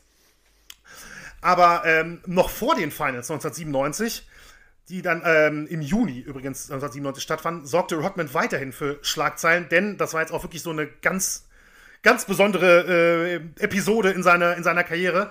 Im März 1997, also noch während der laufenden Saison damals, trat er plötzlich bei der damals wirklich extrem erfolgreichen Wrestling-Promotion WCW an der Seite von Hulk Hogan auf und sollte dann sogar mehrere Matches haben, mehr über die nächsten Jahre hinweg. Na, also das erstmal 1997. Und im April 97 war Rodman dann auch mal auf der großen Leinwand zu sehen. Denn äh, im Film Double Team mit dem vorhin von Daniel schon angesprochenen Jean-Claude. Nein, Jean-Claude Van Damme. Nein, mit ah, Jean-Claude Van Damme. Oh, oh, oh. Ja, genau. Oh, du hast recht. Ja. Aber ja. Mhm. Hat er auch irgendwann mal was mit, hat er auch irgendwann mal was mit Wesley Snipes zusammen gemacht? Ich glaube ehrlich gesagt nicht. Ich glaube ehrlich gesagt nicht. Also Rodman hatte ein bisschen später noch mal einen Film, Simon Says hieß der, da war er die Hauptrolle. Das war auch nicht gerade ein Meisterwerk, ähm, wie man so lesen konnte. Müsstest du mal, müsstest du mal googeln. Auf jeden Fall Double Team mit Jean-Claude Van Damme. Das war halt wirklich, also das war ein Film, der kam in die Kinos. Das ja. war jetzt nicht ähm, irgendwie so ähm, B-Movie oder Direct-to-Video oder was auch immer, wie man das nennen will, sondern wirklich ein teuer produzierter Film, der in die Kinos gekommen ist. Nichtsdestotrotz wurde der Film von den Kritikern wirklich absolut zerlegt, spielte aber immerhin 48 Millionen Dollar ein. Also ich glaube, an den Kinokassen war es durchaus ein Erfolg, sicherlich nicht zuletzt aufgrund der Popularität von Dennis Rodman, der übrigens mhm. für seine Rolle in Double Team gleich drei goldene Himbeeren abräumte. Die goldene Himbeere werden sicherlich auch viele wissen, die berühmte Auszeichnung für sehr schlechte Schauspielleistungen. Da äh, hat Dennis Rodman hier gleich dreimal abgeräumt. Hast du nachgeguckt wegen Wesley Snipes? Zufällig? Unterbrechung? Ja, und leider nichts gefunden. Leider nichts gefunden.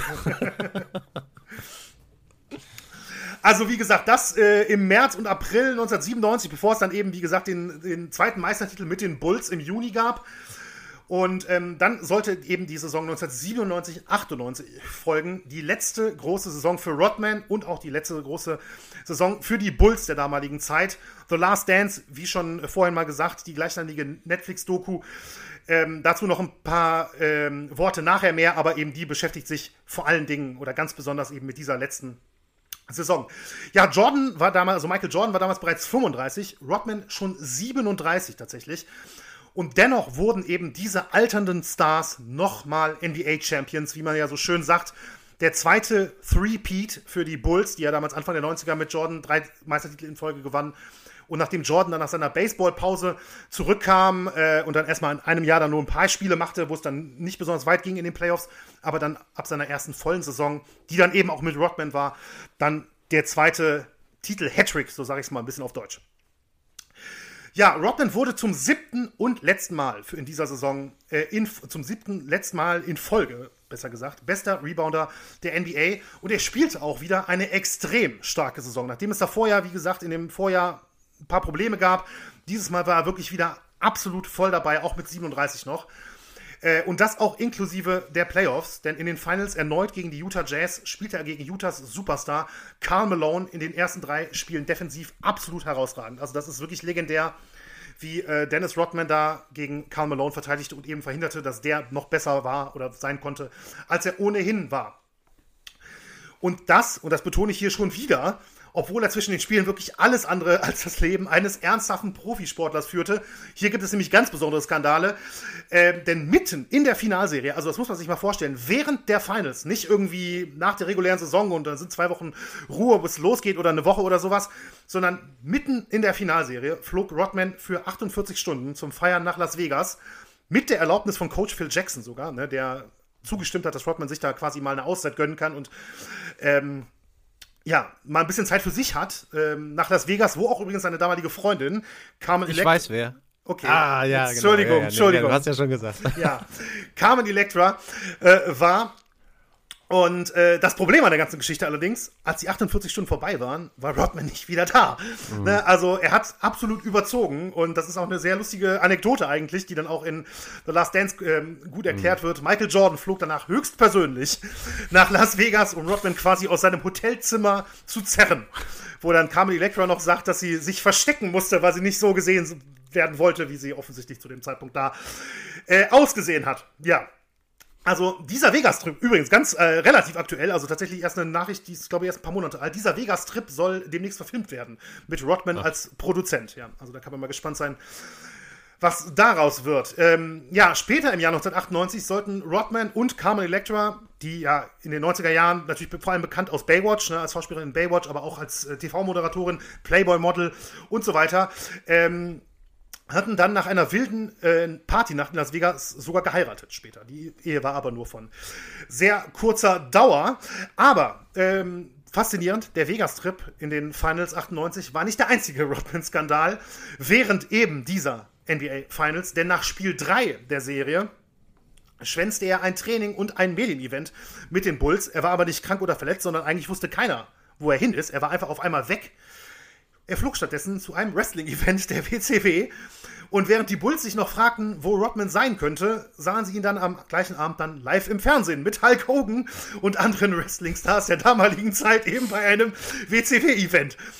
Ähm, ja, er bekam eine Geldstrafe von rund 20.000 Dollar von den Bulls. Allerdings äh, war das finanziell trotzdem lohnenswert für ihn, denn die Gage für den Wrestling-Auftritt betrug 200.000 Dollar. Von daher mhm. hat sich das auf jeden Fall in der äh, Form auf jeden Fall auch gerechnet. Und ich glaube, es muss auch unglaublich gewesen sein für viele, weil äh, selbst wenn also ich weiß keine Ahnung, aber wer mal zumindest ein bisschen Wrestling verfolgt hat früher oder mal ein bisschen was mitbekommen hat über Sportler oder so, es gab ja diverse Auftritte von Sportlern, ähm, immer mal wieder, gerade in den USA, bei irgendwelchen Wrestling-Promotions, aber normalerweise war das dann irgendwie immer in der Zeit, wo die Saisonpause war. NFL-Spieler, die dann plötzlich mitten im Sommer oder im April oder im Mai oder so, ne? Aber mhm während der laufenden Finals und auch noch ein Training schwänzen. Ja, Dennis Rodman halt, ne? Ähm, ja, er hatte übrigens noch bis August 1999 dann immer wieder Auftritte in der WCW, also war im Prinzip, ja, gute zwei Jahre äh, ein relativ, also ein fester Bestandteil ist vielleicht übertrieben, aber immer mal wieder äh, ist er dort aufgetreten und hatte sogar mal ein Match mit seinem NBA-Rivalen Carl Malone tatsächlich. Also der, Ach, okay. der äh, mhm. Star der Utah Jazz, neben John Stockton natürlich damals. Die beiden standen dann also sogar mal im Ring sich für einen natürlich Showkampf gegenüber. Rodman sagte über die Zeit damals und auch eben auch über diese Skandale, dass er tatsächlich gelangweilt gewesen sei, weil eben die Bulls so im Prinzip alles gewannen und er wollte dann einfach nur ein bisschen äh, Spaß haben in der Zeit. Und Zitat, er wollte Dennis Rodman Sachen machen. Ja, so, das ist ihm, das ist ihm, glaube ich, auch gelungen. Kurioserweise hatten aber auch diese ganzen Eskapaden während der Finals tatsächlich keinen nennenswerten Aus, äh, Einfluss auf seine Leistung. Er spielte eine absolut herausragende Serie. Das äh, bestätigt im Prinzip wirklich jeder NBA-Experte, auch wenn man da heute nochmal nachliest. Und verhalf den Bulls damit zum dritten Meistertitel in Folge. Und für Dennis Rodman war es eben schon der fünfte. Also wirklich eine beeindruckende Karriere, das kann man nicht anders sagen. Fünfmal mhm. NBA-Champion geworden nachdem es jahrelang nicht mal annähernd so aussah, dass er überhaupt mal professionell Sport treiben könnte.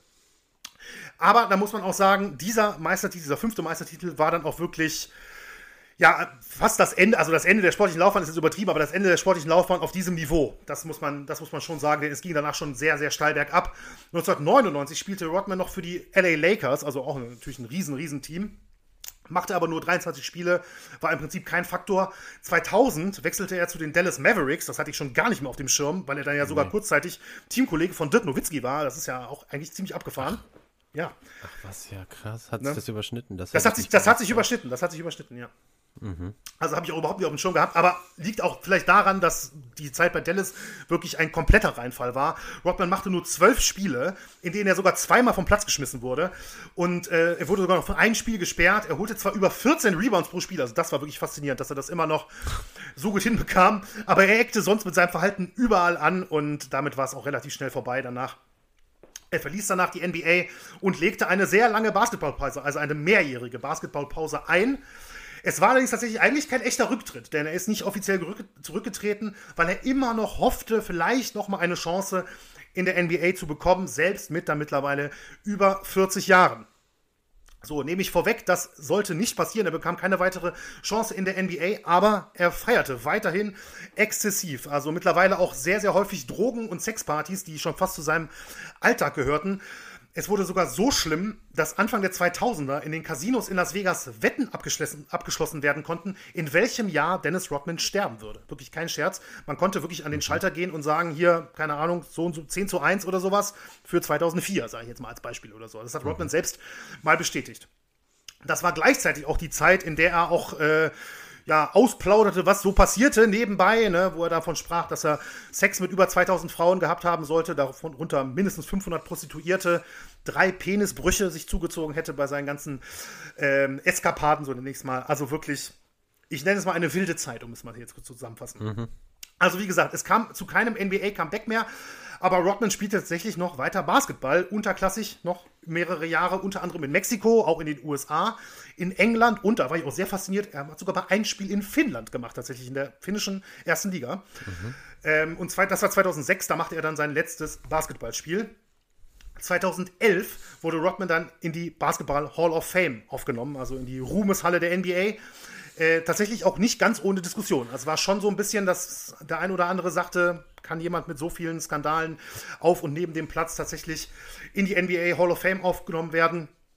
Es passierte. Äh, 2011, wie gesagt, Rodman mit dabei, mit Chris Mullen unter anderem damals und er war auch bei seiner, ähm, bei seiner Aufnahme auch natürlich vor Ort. Kurz einmal zusammenfassend, er spielte 14 Saisons in der NBA, machte dort 911 Spiele, erzielte 6.683 Punkte und holte 11.954 Rebounds. Das ist schon krass. Also, also fast doppelt so viele Punkte, äh, Rebounds wie Punkte, das ist schon wirklich abgefahren. Ne? Das, muss man echt, das muss man echt sagen. Und seine Rückennummer 10 übrigens, die er in Detroit trug, er war ja die 91, war es ja bei den Bulls, weil die 10 da äh, schon vergeben war. Er wollte übrigens dann die 01, das haben die Bulls aber nicht erlaubt. Ähm, deswegen nahm er dann die 91 wegen 9 plus 1. Äh, die Rückennummer 10 wird in Detroit nicht mehr vergeben. So, ähm, ja, nach seiner Karriere äh, wurde es dann allerdings auch nicht wirklich ruhig um Dennis Rodman. Kann man nicht anders sagen, sportlich natürlich schon, aber äh, außerhalb nicht, im Boulevard natürlich nicht. Er hatte viele Auftritte in Film und Fernsehen, unter anderem auch bei Promi Big Brother in England. Ähm, fand ich auch sehr überraschend, ich, hätte ich auch so überhaupt nicht auf dem Schirm gehabt. 2003 zwischendurch heiratete er noch seine dritte Ehefrau äh, Michelle Moyer, mit der er zwei weitere Kinder bekam. Die Ehe hielt diesmal offiziell tatsächlich bis 2012, obwohl Michelle Moyer eigentlich schon 2004 die Scheidung eingereicht hatte, aber sie haben dann immer wieder versucht, die Ehe zu retten und es war dann erst 2012 wirklich offiziell und wurde bekannt gegeben, dass Rodman ähm, und Michelle sich eben getrennt hatten. Und zu der Zeit wurde auch bekannt, dass er seiner Ex-Frau über 800.000 Dollar an Unterhalt schuldet, weil er sich wohl nicht wirklich um die Kinder gekümmert hatte. Ähm, dafür drohte ihm tatsächlich dann zu der Zeit auch zwischenzeitlich Gefängnis. Kam dann allerdings nochmal mhm. drum herum, hatte zu seinen Kindern nie wirklich großen Kontakt. Noch ganz interessanter ähm, Nebenaspekt auch hier, seine Tochter Trinity, Trinity Rodman, die spielt übrigens Profifußball und ist aktuell US-Nationalspielerin. Das fand ich auch sehr, sehr oh. äh, interessant. Also wirklich aktuell. Die hat jetzt drei, das ist noch nicht lange, die spielt seit 2021 irgendwas, oder so. Irgendwas klingelt da bei mir, dass ich das irgendwann mal gelesen habe, aber ja, krass. Ja. Also, ähm, die hat jetzt bisher drei Länderspiele gemacht. Die ist seit 2021, spielt die, glaube ich, in der höchsten äh, US-Liga und ist, wie gesagt, jetzt äh, Nationalspielerin mittlerweile. Und ähm, ja, Sohn Dennis Jr. spielt auch tatsächlich College-Basketball. Also, der ist, muss man mal sehen, wo das vielleicht hinführt, aber ne, das ist ja zumindest auch schon mal nicht so schlecht.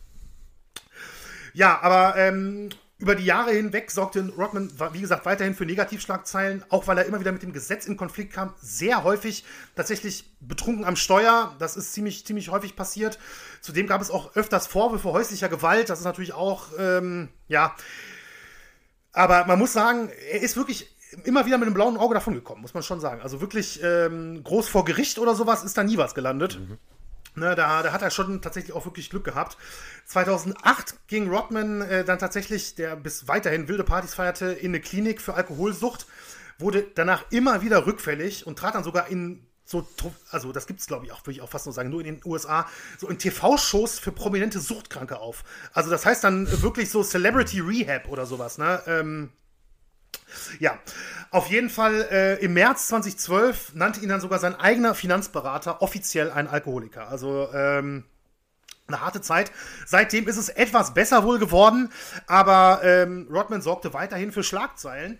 Denn 2013 schaffte er es sogar wirklich wieder weltweit in die Mainstream-Medien mhm. mit einer ganz besonderen äh, Aktion, wo er vor allem im Westen natürlich für besonders viel äh, Verwunderung sorgte. Der Grund, Rodman reiste im Februar 2013 nach Nordkorea. Ja, also in, ein, äh, in eine Diktatur im Prinzip. Und äh, interessant auch, er war eigentlich nicht die erste Wahl, denn Kim Jong-un, der Diktator in äh, Nordkorea, ein riesen Basketball-Fan, der soll eigentlich erst Michael Jordan und Scottie Pippen eingeladen haben. Die haben aber beide abgesagt. Also wurde danach Rodman gefragt und der sagte, sagte dann zu. Zitat von Rodman dann, ich ahnte ja nicht, worauf ich mich einlasse, sagte er dann später in einem Interview mit der GQ. Kann man, er, das kann man nicht ahnen, nee. Kann man nicht ahnen, denn er sagte nämlich, er habe nicht gewusst, dass Nordkorea ein autoritäres Regime sei, in dem Menschenrechtsverletzungen an der Tagesordnung sind. Okay, weiteres Zitat von Rodman jetzt. Ich wusste nichts davon, bis ich dort war. Da habe ich gesagt, oh shit, niemand hat mich darauf vorbereitet. Ja, okay. Also, wie gesagt, ähm, Rodman war offensichtlich laut eigenen Aussagen etwas überrascht, was ihn dort in Nordkorea erwartete. Allerdings wurde er dort wirklich behandelt wie ein König. Er wurde regelrecht hofiert. Er bekam die Präsidentensuite im besten Hotel des Landes, hatte eigene Köche und Bedienstete für seine Zeit vor Ort und er traf natürlich auch Diktator Kim Jong-un. Es tauchten regelrecht herzliche Fotos der beiden auf und Rodman bezeichnete Kim Jong-un kurze Zeit später dann auch wirklich als Freund fürs Leben. Hat also wirklich ähm, damit auch dann echt nochmal für Kontroversen gesorgt, kann man sich ja wohl denken. Ja, nur wenige Monate später twitterte Rodman übrigens, dass er seinen Freund Kim Jong-un um einen Gefallen bitte, dass dieser nämlich den inhaftierten Kenneth Bay, einen US-Amerikaner mit koreanischen Wurzeln, freilassen solle. Das habe ich ehrlich gesagt überhaupt nicht auf dem Schirm gehabt. Also die Nordkorea-Reise hat man ja schon mal mitbekommen, denke ich. Aber ähm, die Aktion war mir, war mir jetzt ehrlich gesagt neu. Und Kenneth Bay, äh, der wurde 2012 in Nordkorea festgenommen. Die Regierung warf ihm feindliche Handlungen gegen die Republik vor, was auch immer das genau heißen soll. Und er wurde dann zu 15 Jahren in einem Arbeitslager verurteilt in Nordkorea. Und das hat in den USA ziemlich große Wellen geschlagen natürlich. Und ich weiß nicht, ob Rodman jetzt vielleicht von dem einen oder anderen mal dazu aufgefordert wurde oder keine Ahnung wie.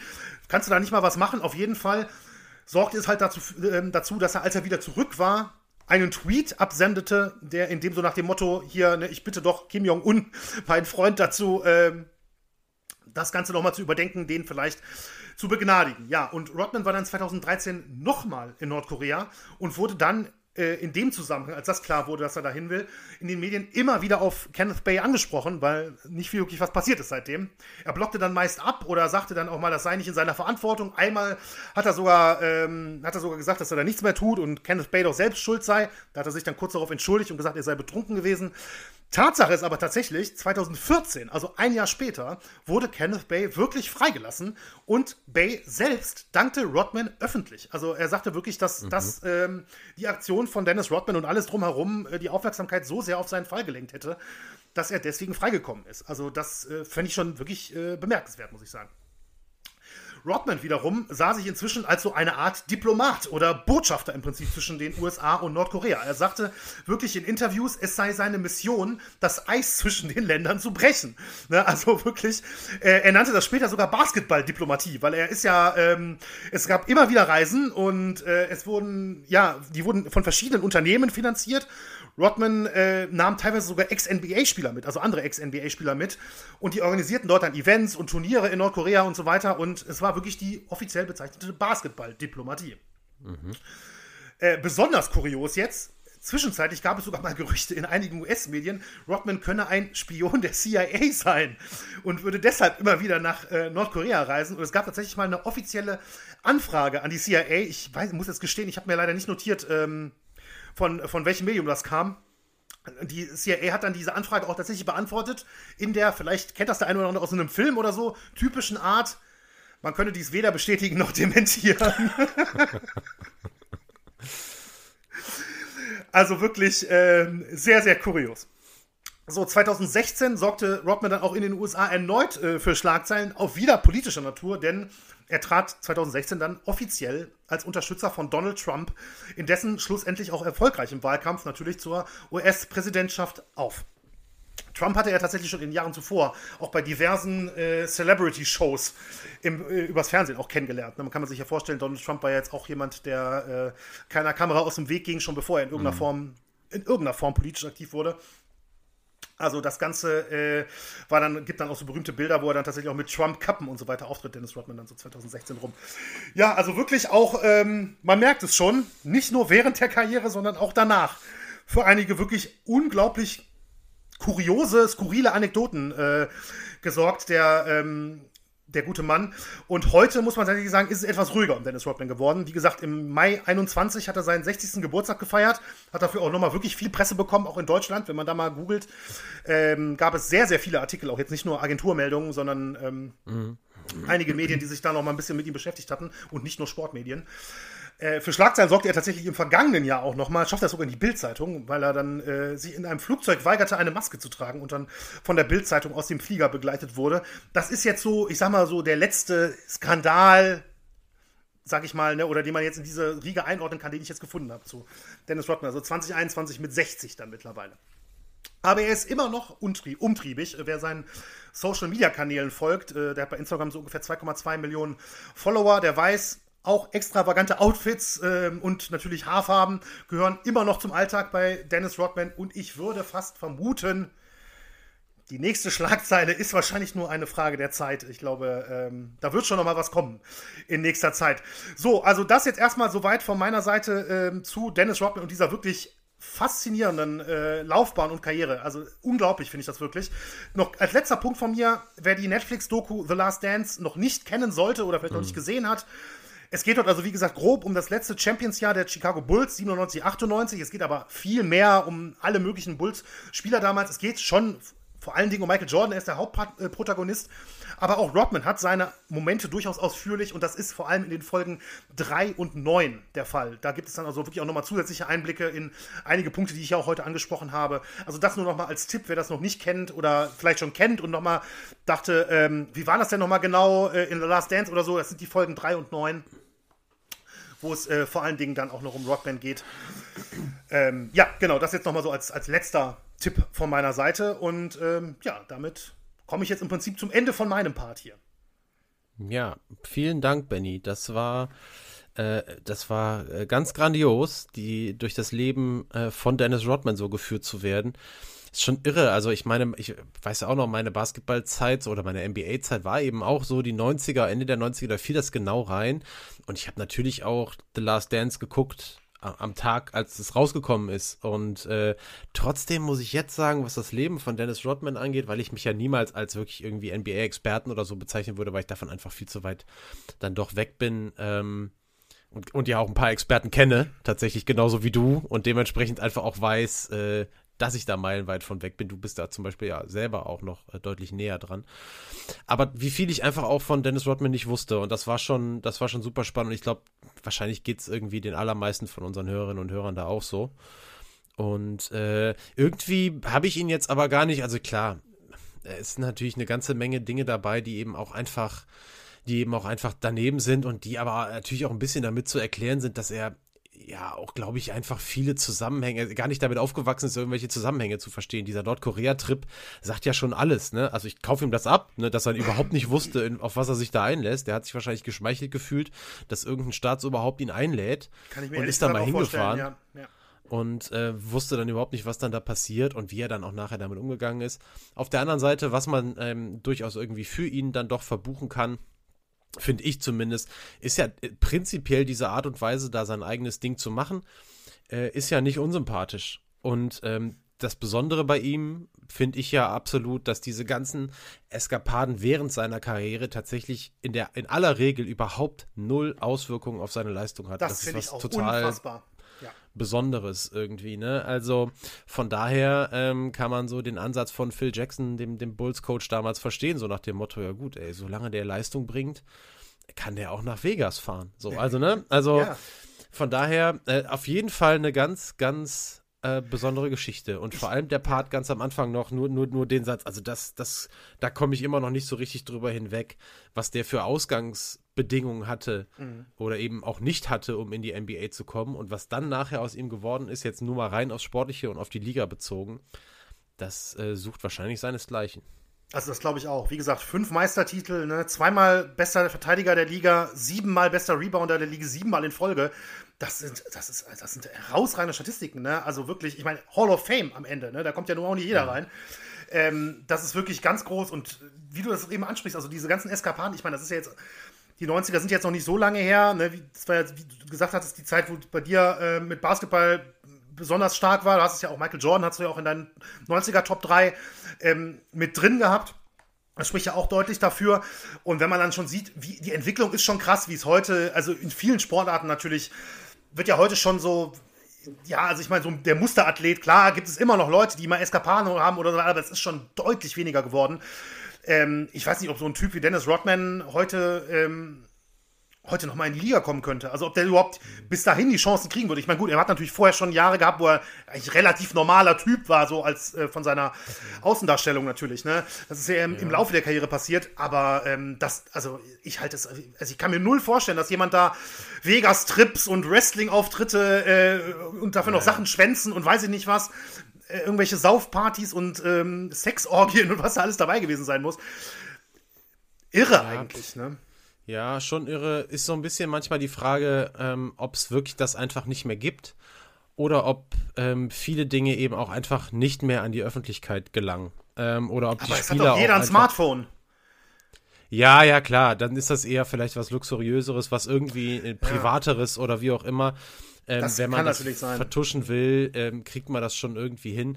Ähm, grundsätzlich auch das Ding ist so, in Deutschland würde man sagen, jetzt wenn man es aufs, auf den Fußball bezieht, das ist ja auch immer die Kritik, dass man sagt, heute so Leistungsinternate und der Weg ist so vorgeschrieben und alles ist irgendwie so gleich gemacht. Da muss man ehrlicherweise ja sagen, dieses System NBA beruht ja schon seit was weiß ich wann eben, vielleicht sogar seit immer, keine Ahnung, aber auf jeden Fall schon ewig, äh, eben darauf, dass vom College die Spieler kommen, ne? Und äh, außerhalb des Colleges ja eigentlich mehr oder weniger so gut wie unmöglich ist oder eben gerade sehr, sehr schwer. Und solche Fälle brauchen eben extrem viel Glück. Und das hatte Rodman ja auch. Ne? Also das hast du ja auch erzählt, dieses ganz große Glück, dass dieser eine College-Trainer da auf seine Leistungen von dem ersten College aufmerksam wurde. Das ist natürlich irre, aber ansonsten wäre für Rodman ja auch kein Platz vorgesehen gewesen. Nee. Und dieses riesengroße Glück, das braucht man natürlich. Aber es gibt eben doch immer wieder in der Sportgeschichte, und da muss man, glaube ich, vielleicht auch teilweise gar nicht so weit zurückgucken, immer wieder mal diese Fälle, wo eben dieses riesengroße Glück dann eben passiert ist. Von daher würde ich es jetzt nicht ausschließen. Was die ganzen Eskapaden angeht, hast du natürlich insofern recht, wenn das öffentlich wird, ist natürlich, wird, wird dem heute viel, viel schneller ein Riegel vorgeschoben. Es ist aber auch durchaus vorstellbar, ähm, dass eben alles das, was möglich ist, vielleicht auch gerne mal verschwiegen wird. Also wenn man jetzt sieht in der NFL, was da für Spieler mit welchen Klagen und so weiter auch zu rechnen haben, äh, Deshaun Watson fällt mir jetzt gerade ein als Beispiel, der was weiß ich wie viele, dem was weiß ich wie viele sexuelle Übergriffe da mhm. äh, vorgeworfen werden. Ähm, da muss man ehrlicherweise auch sagen, wenn das jetzt nicht irgendwie an die Öffentlichkeit gekommen wäre, muss man leider davon ausgehen, dass das einfach so weitergelaufen wäre. Und ähm, da ist einfach die Frage, was kommt ans Licht und was nicht. Dennis Rodman hat es ja jetzt nicht gerade darauf angelegt, das zu vertuschen. Ne? Ja, also das nee, ist so, nee, ne, meine ich ja, der, der Unterschied. Ja, ja. Nee. Vielleicht. Er hat den Weg ja, nach was, draußen gesucht, ja. Ja, was für ein Typ. Also, ähm, richtig. Also, äh, richtig Madonna, Carmen Electra, Donald Trump und Kim Jong-un. Also, das ist auch wirklich ein. Äh, Tja. Ein, ein Quartett, jetzt, mit dem er da. Fällt jetzt, ja, ja, fällt jetzt schwer, die zu ranken. naja, vielleicht doch nicht, aber. Nun, gut, Benny, das war, das war super. Wir sind aber ja noch nicht fertig nee. mit der heutigen Folge. Wir haben ja noch was vor. Wir haben es ja versprochen. Ähm, letztes Mal haben wir die Top 3 jetzt nicht gemacht, weil wir das jetzt einfach nicht zu krass noch machen wollten, die zweite Folge auch noch mal so weit in die Länge ziehen wollten.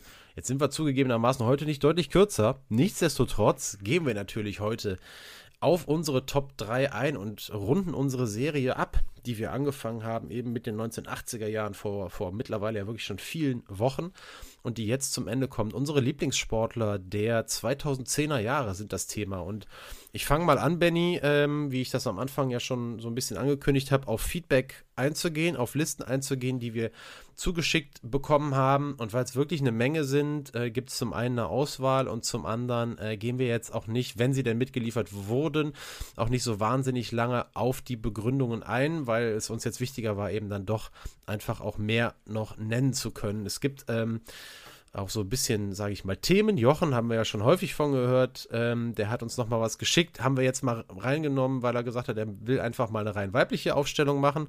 Was irgendwie ganz cool war mit Angelique Kerber, Miriam Gössner und auf Platz 1 Marit Björgen. Also Angelique Kerber müssen wir, glaube ich, nicht erklären.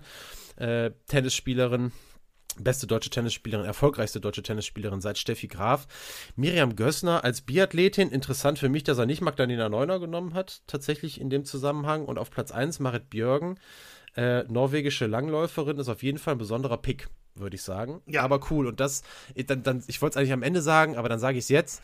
Ich finde es irre, was es für eine unfassbar große Reichweite an Leuten gibt, oder nicht Reichweite, sondern eine unfassbare Unterschiedlichkeit an Leuten und an Herangehensweisen ja. bei diesen ja. Top-3-Listen. Das ist ja. einfach der absolute Wahnsinn. Also man kann es nur immer wieder betonen, echt die langweiligsten Top-3-Listen, die kommen in, in großer Regelmäßigkeit von mir.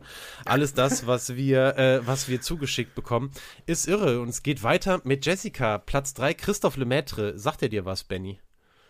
Nein, leider ja, nicht. Es ist schon krass. Also Christoph Lemaitre, Sprinter, der sagt mir natürlich was als, als äh, in, der Leichtathletik so ein bisschen verwurzelter französischer Sprinter. Vielleicht der beste ähm, Französ äh, europäische Sprinter tatsächlich der 2010er Jahre, der eben auch mhm. mit den großen Jungs aus Jamaika und äh, den USA mithalten konnte. Ryan Lochte und Ted Ligety, zwei Schwimmer auf den Plätzen 2 und 1 äh, bei Jessica. Das haben wir so in der Form auch noch nicht gesehen. Bei beiden wussten wir sofort, alles klar, Namen kennen wir, aber auf die Idee gekommen, die jetzt in unsere Listen mit reinzunehmen, wäre keiner von uns. Aber natürlich zeigt es einfach die persönliche Präferenz, ja. Wenn man halt ja. Schwimmen geil findet und Leichtathletik, ist übrigens auch eine coole Sportkombination, wie ich finde. Dann kommt man eben auch auf so eine Liste. Dann hat uns Fred geschickt, inklusive Honorable Mentions, ähm, also die, die es nicht ganz geschafft haben. Mit Kawhi Leonard sind wir in der NBA. Ähm, damals San Antonio Spurs, Toronto Raptors, ähm, 2019 vor nicht allzu langer Zeit damals äh, Champion mit den Raptors geworden. Dann aber, äh, die es wirklich auf, äh, aufs Podium geschafft haben bei Fred, waren Leo Messi. Keine große Überraschung, dass der irgendwo mal auftaucht in irgendeiner Liste. da kann man ja jetzt nicht wirklich was gegen sagen. OBJ, Odell Beckham Jr., ähm, ein, äh, einer der wahrscheinlich bekanntesten NFL-Spieler, die keine Quarterbacks sind, würde ich jetzt mal, äh, würde ich ja, jetzt mal so sagen, auch, ja. zumindest was den Namen angeht. Äh, und auf Platz 1 wieder NBA LeBron James, derjenige, den die jüngere Generation, ähm, die jünger sind als wir, gegebenenfalls auch als GOAT bezeichnen kann. Und dann habe ich am Anfang ja gesagt, kommen wir noch kurz auf Maximilian und Melanie zurück. Äh, ich weiß nicht, die beiden haben uns zusammen eine E-Mail geschrieben. Ich kann jetzt nicht genau sagen, wie die zueinander stehen. Ich wage jetzt aber mal die Vermutung, dass Melanie die Mutter von Maximilian sein könnte, aus dem einfachen Grund, dass in der Liste von Maximilian ein Fortnite-Spieler auftaucht. Das haben wir auch noch nicht gehabt. Nee. Seht mir, ihr zwei, ich hoffe, ihr seht es mir nach, wenn ich mit der Einschätzung falsch liege. Das ist ja auch völlig wurscht. Wir haben uns extrem über eure Mail gefreut. Und ich gehe direkt mal eben auf die drei ein und was vielleicht so ein bisschen dagegen spricht, ehrlicherweise, dass äh, Maximilian noch ein eher jüngerer oder sehr junger äh, Hörer vielleicht ist, ist, dass mit Kilian Jornet ein Trailrunner auf der Liste steht, der ähm, also den verfolgt zu haben in den 2010er Jahren, das ist schon auch ein bisschen Nischenwissen. Er ist sicherlich außerhalb der Leichtathletik der wahrscheinlich bekannteste Läufer der Welt, würde ich sagen, aber er ist eben auch nicht wirklich bekannt einem großen Publikum. Das muss man einfach mal sagen. Also der hat unfassbare Erfolge gefeiert im Trail äh, Running äh, und ist auch irgendwie eine Marke. Aber ich weiß nicht, Benny, kannst du den?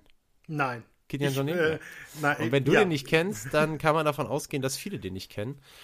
Ähm, gut, und ähm, ach, der ist tatsächlich übrigens auf Platz 1. Ach, ich habe das gerade hier, die, bin, die, bin die Reihenfolge falsch durchgegangen. Tatsächlich Kilian Jornet auf Platz 1, dann machen wir es halt so rum. Mitro Echter Name Dimitri van de Vrie, ein Fortnite-Spieler. Der ist tatsächlich auf Platz 2. Wahnsinn. Und auf Platz 3, und das ist auch was für eine diverse Liste, mit Martin Foucault, ein Biathlet. Also Maximilian ist äh, auf jeden Fall mal sehr breit also, sportlich also, interessiert. Vielleicht mal ganz kurz, vielleicht für den einen oder anderen oder die eine oder andere Fortnite, das wir dann bringen uns im E-Sports. Ach so, ja? Also ja. im Prinzip Videospiele als Sport. Es kann ja sein, dass der eine oder andere mit dem Begriff nichts anfangen kann. Mhm. Ja, da hast du natürlich vollkommen recht. Und Is, boah, ja, lassen wir es mal so stehen. Genau, also lassen wir es mal so stehen. Wollen wir jetzt nicht in die Untiefen äh, der, der, dieser Computerspiele eintauchen. Dafür kennen wir uns beide, glaube ich, da auch einfach zu schlecht aus.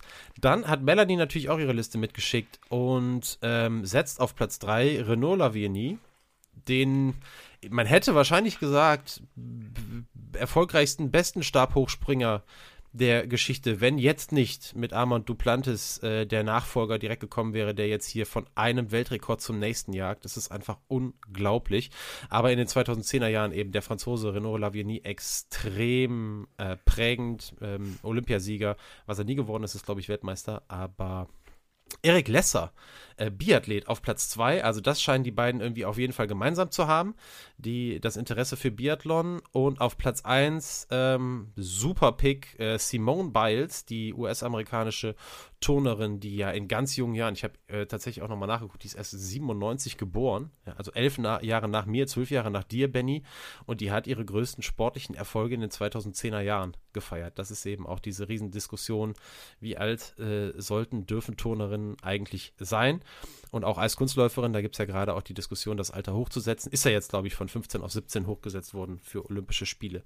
Äh, zumindest beim Eiskunstlauf. Äh, Simone Biles tatsächlich auch, und damit fange ich vielleicht an, äh, eine meiner Honorable Mentions. Hätte ich morgen die Liste gemacht, wäre sie vielleicht mit dabei. Die fiel mir auch sofort ein, aber ich fand die 2010er waren so schwer. Also ich fand es so krass schwer, da meine Top 3 irgendwie äh, wirklich festzulegen. Und ich glaube echt, morgen würden die wirklich anders aussehen. Und gerne, weil ich jetzt schon wieder so lange quatsche, Benny, du kannst gerne gleich mit Platz 3 anfangen. Aber vorher vielleicht unsere Honorable Mentions, die würde ich nämlich auch unbedingt noch loswerden. Ich weiß nämlich, dass du da auch gerne noch was zu sagen würdest äh, bei dir. Michael Phelps, ähm, Alison Felix und Simone Biles haben es alle nicht geschafft in meine Liste, obwohl sie einen Platz verdient gehabt hätten. Dazu kommt, äh, dass sowohl Tiger Woods, Dirk Nowitzki als auch Roger Federer, also meine Top 3 aus dem letzten Mal, auch hier irgendwie wieder reingepasst hätten. Und damit ist im Prinzip jetzt die Überleitung zu dir gemacht, Benny. Ja, also meine Honorable Mentions äh, überschneiden sich teilweise. Also ich habe Tiger Woods habe ich auch überlegt. Dirk Nowitzki war sehr lange in der Überlegung, habe mich am Ende dagegen entschieden, einfach nur, weil ich beim letzten Mal auch schon ein bisschen was drüber gesagt hatte und er bei dir schon in der Liste war, hätte aber auch locker reinkommen können. Dann ähm, auch nicht reingekommen und das tut mir eigentlich fast im Herzen, tut, tut, mir eigentlich im mhm. Herzen weh, aber ich habe ihn ja schon mal ein bisschen nach oben präsentiert in einer Folge vor, weiß ich nicht, wie vielen Monaten ist Jens Langenecke, der Innenverteidiger von Fortuna Düsseldorf. Ja, einer der großen. vor ganz langer Zeit. Ja, einer der großen Sporthelden ähm, meiner, meines Lebens auf jeden Fall und wirklich ein Mann, der es hier auf jeden Fall absolut verdient gehabt hätte, in diese ähm, Top 3 zu kommen, die ja eigentlich den Namen nicht verdient hat, denn du wirst dich erinnern, ähm, mein Platz 1, weiß, da lasse ich mich nicht von abbringen. Äh, mein Platz 1 ist weiterhin natürlich, wie soll es es anders sein? Valentino Rossi, das äh, habe ich beim letzten Mal, glaube ich, schon ausführlich begründet. Da will ich gar nicht weiter drauf eingehen. Aber deswegen habe ich dann gesagt, okay, Daniel, ich mache hier Platz 4, 3 und 2. Deswegen ist es vielleicht auch ganz passend, wenn ich anfange, weil dann. Ja. Sonst wäre es ja komisch, wenn plötzlich Platz 4 kommt. Ähm, ja, aber wie gesagt, Platz 1 ist dermaßen gesetzt, das ist das wäre einfach gelogen. Deswegen, das möchte ich ja nicht machen. Ich möchte ja hier nicht das Hörerinnen und Hörer alle, alle Schattenseiten Hörerinnen und Hörer haben nichts anderes erwartet. Das kann ja. ich dir versprechen. Genau. Deswegen kommen wir auf äh, Platz 4. Und bei Platz 4 bin ich tatsächlich nochmal im Radsport. Ich muss tatsächlich, vielleicht sage ich das noch kurz dazu. Ich hatte schon auch Probleme bei der Auswahl, das schon, aber die Auswahl war nicht so groß. Also, ähm, mhm ich, es war schon, also ich hatte tatsächlich in den, vor allem in den 2000ern, habe ich viel mehr Leute zwischendurch auf dem Zettel gehabt als hier. Also das, das auf jeden Fall. Aber so, also Platz 4, wie gesagt, ich bin im Radsport äh, und bin bei einem Radsportler, wo ich ehrlich gesagt da schon fast davon ausgehe, dass da jetzt gleich erstmal wieder den Kopf schütteln wird. Ähm, vielleicht, vielleicht der beste Rundfahrer der 2010er, der nie eine Grand Tour gewonnen hat, oh, möglicherweise. Oh. Achtmal Top 5, fünfmal auf dem Podest bei allen großen Rundfahrten. Joachim Rodriguez. Oh, ist es, nee, ist es für mich. Was hast du gedacht? Äh, sage ich lieber nicht. Nee, mach mal weiter. Joachim okay. Rodriguez, ja. Joachim Rodriguez. Ich habe, äh, naja, okay, ich, sag, ich habe an Ivan Basso gedacht, aber der hat wahrscheinlich mal irgendwann Giro gewonnen oder so. Der hat, ja, der hat den, der hat den Giro in den 2000ern äh, gewonnen, auf jeden Fall. Da war auch die 2000 waren eigentlich seine, seine großen Jahre. Also Rodriguez El Purito, die Zigarre, wie auch der coole Spitzname, wie ich finde, äh, wie er genannt wurde, war wirklich in der ersten Hälfte äh, der 2010er mit Abstand mein Lieblingsradsportler. Ähm, bis 2016 ist er halt gefahren. Ich werde wirklich den, den Giro 2012, das war ein Rennen gewesen. Er verliert den Giro am Ende mit 16 Sekunden, ne, nach 21 Etappen mit 16 mhm. Sekunden gegen äh, Ryder Hesjedal, den äh, Kanadier, der das Rennen damals ziemlich überraschend gewonnen hat. Eines der knappsten Grand Tour-Ergebnisse überhaupt, absolut super bitter gewesen. Im gleichen Jahr noch Dritter bei der Vuelta 2013, dann Dritter bei der Tour de France, nur hinter Chris Froome und ähm, Nairo Quintana. 2015 war er noch mal ganz knapp dran am Sieg bei der Vuelta. Das kann, kann ich mich auch noch gut dran erinnern. Auch das war ein super spannendes Rennen. Musste sich damals mit gerade mal 57 Sekunden, also wieder unter einer Minute, gegen Fabio Aru geschlagen geben. Wo ich gerade so drüber nachdenke, eigentlich auch ein guter, ewiger Zweiter vielleicht wäre er vielleicht mal gewesen, mhm. auch wenn er natürlich andere Rennen gewonnen hat. Nämlich 14 Etappen insgesamt bei Giro Tour und Vuelta, äh, plus zweimal die Lombardei-Rundfahrt. Also mich wirklich oft feiern lassen, hat mir unheimlich viel Spaß gemacht, ihm mal zuzugucken. Klar, Team Katjuscha da ähm, ist ja so eine, so eine russische Mannschaft gewesen, also jetzt unabhängig der Herkunft oder so, war auch immer mal so ein bisschen was ist da so dopingmäßig los bei der Mannschaft allgemein, meine ich jetzt, ne? Ähm, kann man sicherlich auch mal ein bisschen in Klammern setzen, äh, die, die ganze Geschichte. Aber wirklich, ja, überführt wurde, wurde da jetzt nicht wirklich viel. Von daher muss man das so stehen lassen und vor allen Dingen einfach vom Fahrstil für mich Joaquim Rodriguez einer der spektakulärsten überhaupt, immer auf Angriff gepolt. Ähm, wenn er da dabei war bei den großen Rundfahrten, auch bei der Tour, er ist ja dann in seinem letzten Jahr auch nochmal Siebter bei der Tour geworden. Das ist ja auch nochmal ein herausragendes Ergebnis. Ähm, wirklich immer großartig. Was ist da? Sagt ihr der? Der Name sagt ihr schon was. Nee, gar, nein, nein, nein, ah, sag mir ah, nee, nichts. Okay. Nein, sag mir gar nichts. Nee. Okay. Ich dachte vielleicht, weil du ja zumindest die Tour ja doch äh, eigentlich immer verfolgst. Deswegen ja, das stimmt. Allerdings sind die, sind die Zehnerjahre da eher so der, der, ähm, ah, okay. der blinde der Fleck, Fleck tatsächlich. Ja, der, blinde Fleck, der ja. schwarze Fleck, der blinde Fleck, äh, Fleck, wie man auch immer sagt. Bei mir in dem Jahrzehnt habe ich das alles nicht so dolle verfolgt. Ähm, okay. Zumindest ja in, in, im ersten Teil. Äh, nichts, also deswegen, den kannte ich wirklich nicht. Also Jens Langenecke hätte ich gekannt und ich kenne auch Georg Koch. Also von daher, da sind wir schon mal, äh, das haben wir alles. Ja, mein Platz 3, den kennst du auf jeden Fall.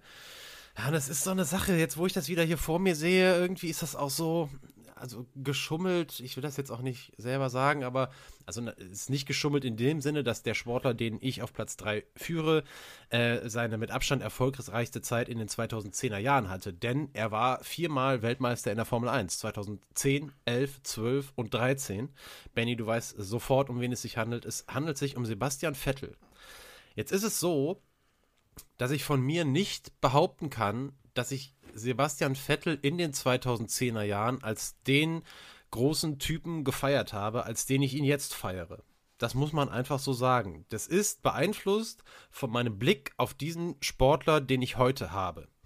Ich habe natürlich damals, ich, damals, das war wieder eine Zeit, eine der Zeiten, manchmal, das ist ja so, so eine On-Off-Beziehung mit der Formel 1 und mir. Und damals war das auf jeden Fall on. Und ich fand das auch super, dass Vettel Weltmeister geworden ist, aber ich habe immer so ein paar arrogante Vibes von dem bekommen. Ich fand den nicht sonderlich sympathisch. Nachdem, wie Sebastian Vettel jetzt auftritt, muss ich für mich aber sagen, das, also das Arrogante, das, das war auch so und der hat auch ein paar Szenen gehabt, die auch einfach so ein bisschen, da muss man einfach sagen, das hätte er sich einfach sparen können. Aber das, was er jetzt macht, muss ich ganz ehrlich sagen, finde ich einfach überragend. Ich finde, im Moment ist Vettel ein, das eins der großen Aushängeschilder des deutschen Sports tatsächlich. Und zwar geht das vielleicht, also es geht übers Sportliche hinaus. Was der sich traut, dem ist, der hat eine Scheißegalhaltung an den Tag gelegt und steht für ein paar Meinungen und Einstellungen, die in einem Zirkus veröffentlicht werden und mit dem Leute klarkommen müssen, die da überhaupt nichts mit zu tun haben wollen. Vettel setzt sich, setzt politische Statements, setzt sich für das Kriegsende ein in der Ukraine. Er setzt sich ein, ähm, auch für die Rechte von Homosexuellen. Das war jetzt gerade im letzten Rennen äh, in, wo waren wir jetzt gerade? Wir waren in Baku. Äh, da gab es ja auch wieder einige politische Botschaften von ihm. Und dazu kommt auch diese Geschichte, dass er in einem Zirkus, der ähm, eigentlich Symbolbild für absolute Ressourcenverschwendung steht, unabhängig davon, dass wir das alle auch toll fanden und finden und das auch gerne immer auch früher geguckt haben und sich da sicherlich nie so viel Gedanken äh, drüber gemacht wurden, wie das vielleicht jetzt der Fall ist, ähm, dass er sich da extrem auch da Botschaften sendet in Richtung Klimaschutz. Und ich muss ganz ehrlich sagen, ich finde das mutig. Er hat auch ehrlicherweise gesagt, nicht mehr viel zu verlieren, wenn jetzt irgendwie was wäre. Vettel hat seine Karriere gehabt. Aber ähm, der, der mischt den Zirkus da so ein bisschen auf. Und ich finde das extrem gut. Also mir gefällt es extrem, ähm, wie der sich da gerade bewegt.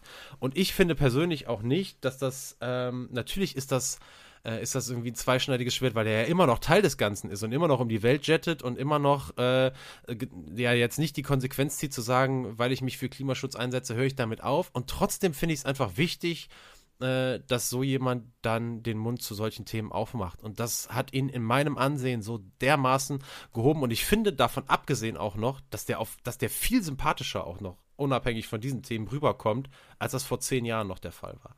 Also für mich irgendwie eine krasse Entwicklung genommen, auf jeden Fall. Und weil natürlich die Weltmeisterschaften äh, 2010, 11, 12 und 13 extrem noch im Gedächtnis sind, damals für Red Bull, der große Nachfolger äh, von Michael Schumacher äh, aus deutscher Sicht hat er alleine deswegen auch den Platz schon verdient. Aber für mich ist es einfach, weil er der Typ ist, der er jetzt ist. Ich finde den, es richtig gut. Also ich, das, ich weiß auch, dass das überhaupt nicht alle gut finden, aber ich finde es gut. Mhm. Also ähm, muss ich sagen, überrascht mich sehr als, als Wahl, muss ich, muss ich wirklich sagen. Ähm, ich bin da auch so ein bisschen hin und her gerissen. Also ich fand äh, Vettel, muss ich ganz ehrlich sagen, also in der Zeit damals bei Red Bull oder auch noch viele Jahre, auch viele Jahre danach, extrem unsympathisch. Ja, also wirklich extrem ja, unsympathisch. Ähm, also, dass er niemals, auch wenn ich dir zustimmen muss, also mir gefällt die Wandlung grundsätzlich auch, weil ich auch Formel 1 ein bisschen intensiver verfolge in den letzten ein, zwei Jahren und so, was ich da so mitbekomme. Er hat jetzt auch relativ, wirklich gerade vor kurzem erst, ganz kurzem erst, auch nochmal Mick Schumacher ein bisschen in Schutz genommen, der ja auch gerade sehr viel Gegenwind äh, bekommt, was er ja theoretisch auch nicht müsste als Fahrer in einem komplett anderen Team oder sowas. Und da auch mal so ein bisschen auch gesagt, so von wegen kann man auch ein bisschen auf die Bremse treten, weil Mick Schumacher ja gerade so wirklich ein bisschen viel eingeschenkt bekommt, ne, was, mhm. was, äh, was das Ganze angeht. Äh, fand ich, finde ich auch super. Ich finde auch, also für mich persönlich hat er da auch wirklich eine sehr positive Wandlung durchgemacht. Also wäre mir nicht mal annähernd in Gedanken gekommen, den hier auf meine Liste zu setzen. Aber ähm, das, ich kann das schon verstehen, den, den, den Weg, den er da eingeschlagen hat oder den du so beschreibst, empfinde ich das persönlich auch. Und das äh, gefällt mir eigentlich auch gut, muss ich sagen. Ja. So, äh, Daniels Platz 3, jetzt dann natürlich mein Platz 3. Mhm. Ähm, und da habe ich mich dann am Ende dann doch nicht davon abbringen lassen, jetzt doch einen zu nehmen, den Daniel beim letzten Mal hatte, weil das wäre einfach auch sonst Quatsch gewesen. Und es ist, ähm, ja, ich wollte es eigentlich erst nicht machen, aber ich konnte jetzt nicht anders.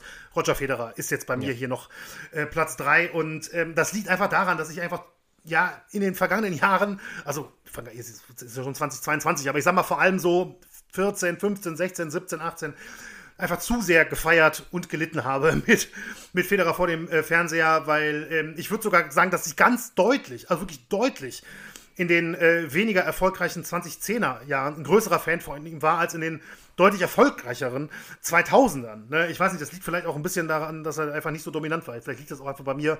Mein Fußballverein ist ja ähnlich äh, in dem Bereich angesiedelt. Ja, auf jeden Fall umso schöner waren dann wirklich die äh, großen Grand Slam-Siege, die es dann eben noch gab. Ne? Also einen ganz speziellen Platz äh, für mich persönlich hat echt das Finale bei den Australian Open 2017, wo ich mich noch so genau daran erinnern kann. Eben dieses äh, letzte, du, eines der letzten mhm. epischen Duelle mit Rafael Nadal. Ne? Man darf mhm. nicht vergessen, Federer war nach einem wirklich durchwachsenen Jahr 2016 nur auf Platz 17 gesetzt in, in Australien. Ja, hatte dann im Halbfinale schon ein wirklich hartes Match gegen Stan Wawrinka, den er in fünf Sätzen äh, besiegte. Und dann dieses Finale gegen Nadal auch in fünf Sätzen, wo ich bestimmt zwei, dreimal, viermal vielleicht sicher war, dass es wieder nicht reichen wird. Nadal hat ja eine mhm. gute äh, Statistik gegen Federer und Federer natürlich auch der Ältere. Und dass er dieses Spiel am Ende gewonnen hat, auch wenn er 2018 dann nochmal die Australian Open gewonnen hat gegen Brian Cilic und 2017 ja nochmal Wimbledon gewonnen hatte, ich glaube auch gegen Cilic. Und dann gab es ja noch diese ganz bittere Wimbledon-Pleite gegen Djokovic. Da muss ich gestehen, habe ich das Jahr jetzt nicht mehr auf dem Schirm. Dürfte auch 18, 19 oder so gewesen sein. Ähm, in einem Riesenspiel auch, aber ähm, ja, also wirklich, mit Federer habe ich wirklich mitgefiebert in den 2010ern und von daher musste ich ihn hier trotzdem mit reinnehmen. Hm. Ja, verständlich. Kann ich, kann ich nicht viel weiter zu sagen und finde es auch richtig, nur weil wir den jetzt mal genannt haben. Wenn man einfach das Gefühl hat, man muss jemanden in die Liste aufnehmen, dann gehört der da halt rein. So, fertig. Du bist ja genauso konsequent, dass es eben nur dein Platz 3 äh, ist, weil du Platz 1 ja jetzt nicht mehr nennst. Ähm, mein Platz zwei tatsächlich ist ähm, ja stellvertretend für eins der prägendsten sportlichen Ereignisse, ähm, auch für mich jetzt natürlich als, als Unterstützer da. Wer ist, wer kommt hier rein als, äh, als Teil der Weltmeistermannschaft von 2014? Und da gibt es für mich eigentlich nur einen, wenn ich ehrlich bin. Es gibt nur den einen. Wenn ich das jetzt nur auf dieses eine Ereignis äh, hätte beziehen müssen, wäre ich wahrscheinlich an Bastian Schweinsteiger nicht vorbeigekommen. Muss aber sagen, dass ich jetzt fand Schweini gut, irgendwie aber jetzt nicht so ein glühender Fan war. Und natürlich muss ich auf den Torwart gehen. Und äh, bin beim besten Torwart, den der Sport jemals gesehen hat. Und da lasse ich, äh, da lasse ich keine zwei Meinungen zu. Manuel Neuer ganz klar mein Platz zwei. Ich habe geschwärmt damals in meiner Liste von Oliver Kahn, der natürlich zu der Zeit Torwart war, als ich selber meine größten Ambitionen hatte. Oder Ambition ist halt zu groß, aber als ich selber sehr intensiv einfach den Sport gemacht und gelebt habe. Das äh, wurde dann einfach in den Zehnerjahren bei mir auch schon, schon weniger. Ähm, auch, obwohl Manuel Neuer nur ein Jahr älter ist als ich, ne? Aber gut, der ist halt Profifußballer geworden und ich nicht. Und dementsprechend äh, wurde das dann irgendwann weniger, aber der ist einfach der Beste. Das ist einfach der beste Torwart, den es gibt. Und der ist es immer noch. Der ist 36 und der hat eine Ausstrahlung, der ist geil am Ball, der ist auf der Linie stark, der hat eine Strafraumbeherrschung, der ist der kompletteste Torwart, den es gibt. Und alle, die nachkommen und auch komplett sind, sind es, weil Manuel Neuer das vorgemacht hat. So für mich. Deswegen gibt es da, es ist für mich ja, gibt es keine zwei Meinungen. Ich finde, äh, ich wünsche mir manchmal, deswegen äh, ist, ist, ist der auch nicht für Platz 1 in Frage gekommen, muss ich ehrlicherweise sagen, aber ich wünsche mir manchmal, dass er so geil wie er im Tor ist, auch irgendwie in der Außendarstellung ist, dass er mal ein geiles Interview gibt oder dass er mal irgendwie einen raushaut, aber das ist er einfach nicht. Das ist einfach nicht der Typ. Ich weiß nicht, ob er es nicht kann oder ob er es nicht will. Ähm, nach außen hin ist das alles eine extrem langweilige Veranstaltung, aber darum geht es jetzt auch nicht eben in erster Linie, sondern in erster Linie geht es darum, dass der in dem Sport, den ich nun mal mein ganzes Leben lang am meisten verfolge, die prägende Figur für mich, was den Sport angeht, in diesem Jahrzehnt ist. Und deswegen auf Platz zwei. Okay, also klar, großer Torwart, große Erfolge, aber ehrlich gesagt habe ich sonst auch nichts dazu zu sagen. Also, der, ja. Also es ist auch nicht, das hat auch nichts mit irgendeiner Bayern-Sympathie zu tun. Dass ich die nicht habe, habe ich nein, das, schon ein paar Mal irgendwie das, gesagt. Das weiß ich, das weiß ich, das weiß ich. Das ist einfach nur auf diese auf diese sportliche Figur bezogen und auch nicht auf die Figur, die ja außerhalb des Platzes ist, weil da muss ich sagen, da habe ich kaum ein Profil.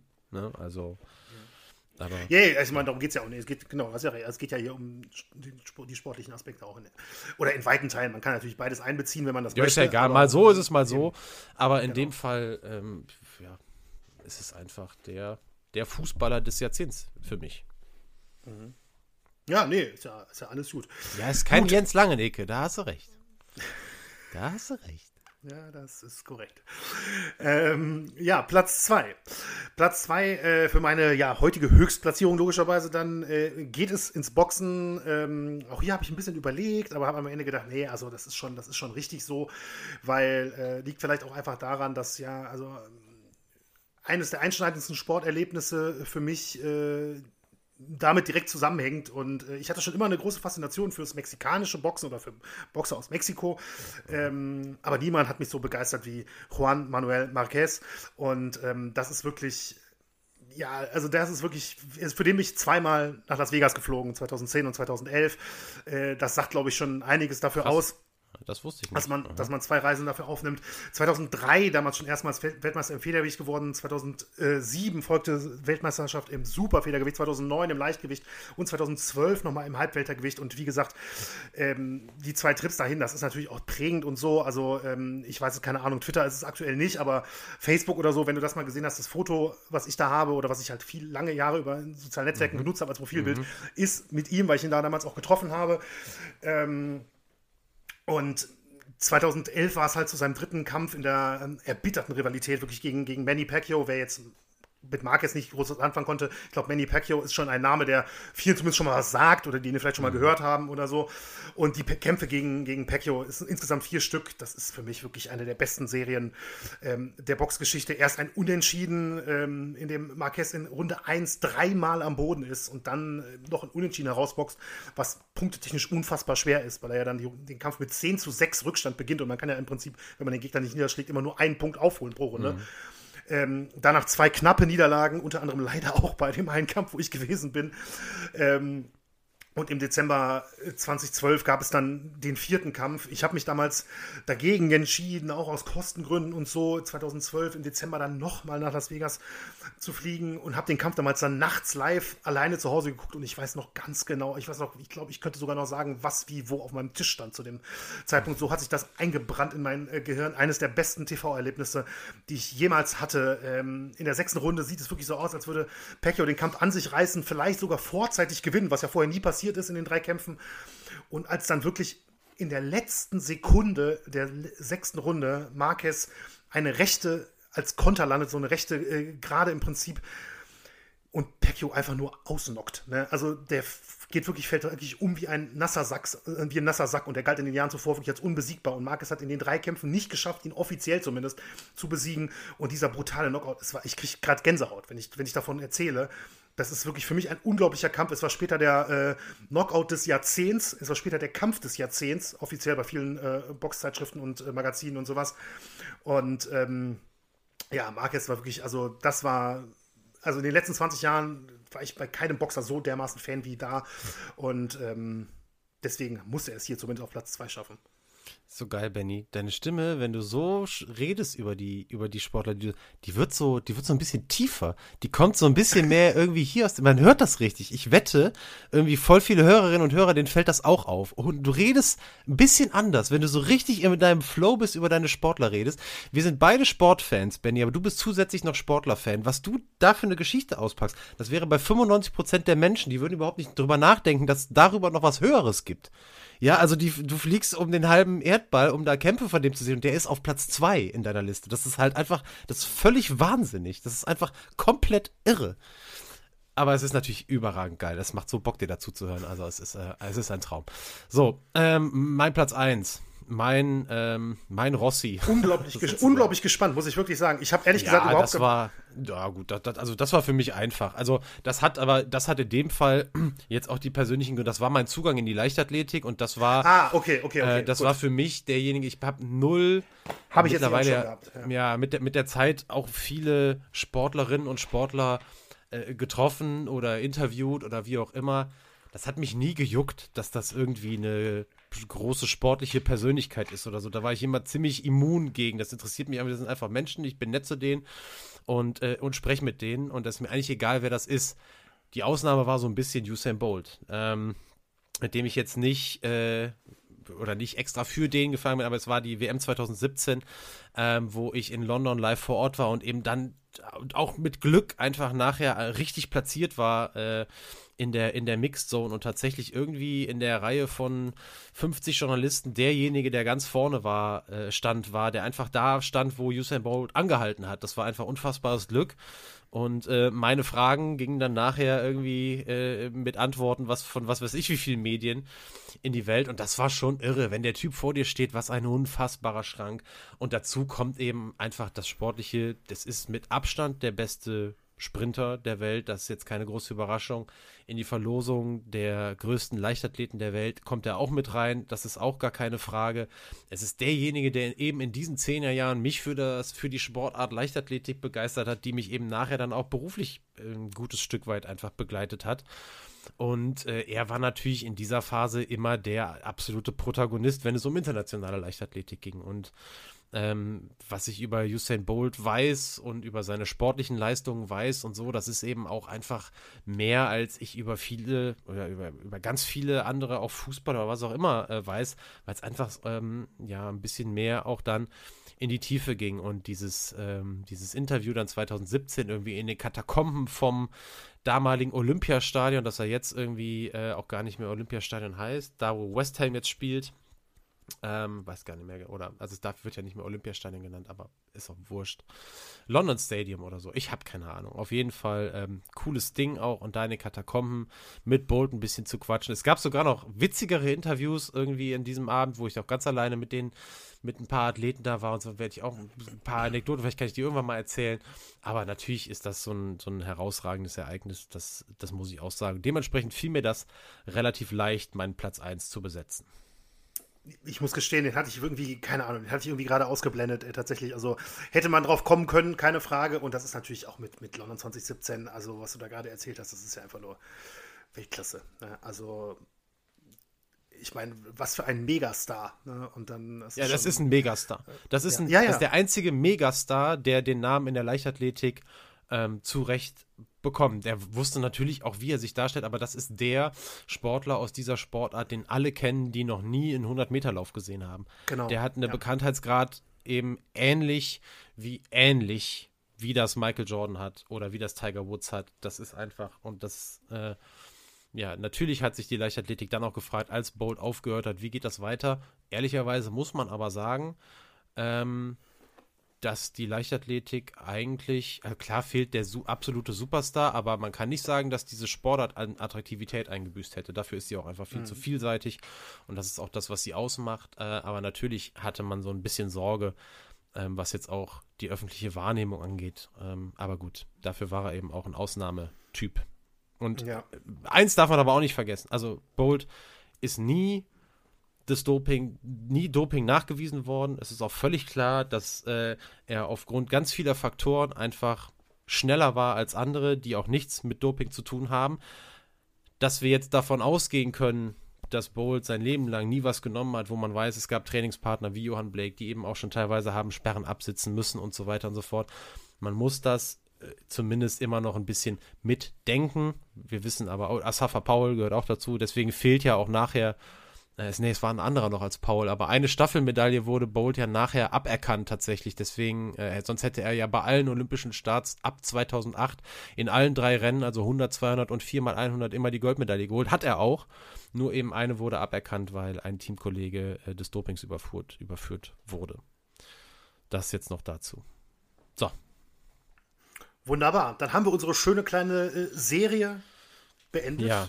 Vielen Dank an alle, die teilgenommen haben da. Ich, wir waren uns am Anfang gar nicht so sicher. Ähm, wir hatten das ja ursprünglich mal als Sprachnachricht geplant, aber äh, das wurde, hat sich dann relativ schnell umgewandelt in, in E-Mail, weil da, glaube ich, einfach die Hemmschwelle ein bisschen geringer ist. Super, super cool, wie viele ja. Listen wir da bekommen haben und dass wir jetzt auch echt einige davon nennen konnten das hat immer Bock gemacht. Also wenn man die auch gelesen hat und dann die, die Namen da sah, geht es dir wahrscheinlich genauso wie mir. Ja. Ähm, das hat immer Spaß gemacht. Aber vielen Ganz Dank, dass ihr da diese ja. Vielfalt, die du vorhin schon angesprochen hast, wirklich äh, ganz, ganz groß. Und das freut uns natürlich auch, dass wir da so viele Leute auch hierfür begeistern können, so, ne, die aus so unterschiedlichen Ecken kommen. Und das werden wir natürlich auch weiterhin versuchen mit unterschiedlicher ähm, ja, Vielfalt auch in den Themen. Und wo Daniel eben äh, schon fast passend übergeleitet hat mit die Leichtathletik, hat sich gefragt, wie ja. soll es denn weitergehen nach Usain mhm. Bolt? Ich glaube, jetzt fragen sich die Hörerinnen und Hörer, wie soll es denn weitergehen mit Schattenseiten in Folge ja. 52? Genau, also erstmal sagen wir ja, dass dann die Folge 52 erstmal die letzte vor der Sommerpause ist. Äh, nur, dass ihr Korrekt. das wisst. Also eine, eine Folge kommt noch, ähm, die ganz normal wie geplant dann zwei Wochen nach dieser hier erscheinen wird. Und äh, wie lange dann die Sommerpause geht, das teilen wir euch äh, dann beim nächsten Mal mit. Thematisch bleiben wir ähm, in den USA und sprechen über Rassismus. So viel verraten wir. Mhm. Ja. No, das passt. Genau. Alles klar danke, äh, danke dir nochmal, Benny, für äh, das Thema Dennis Rodman. Ich habe es sehr genossen, äh, dir dazu zu hören. Ich hoffe, euch allen ging es auch so. Und dann von meiner Seite schon mal großes Dankeschön und bis zum nächsten Mal.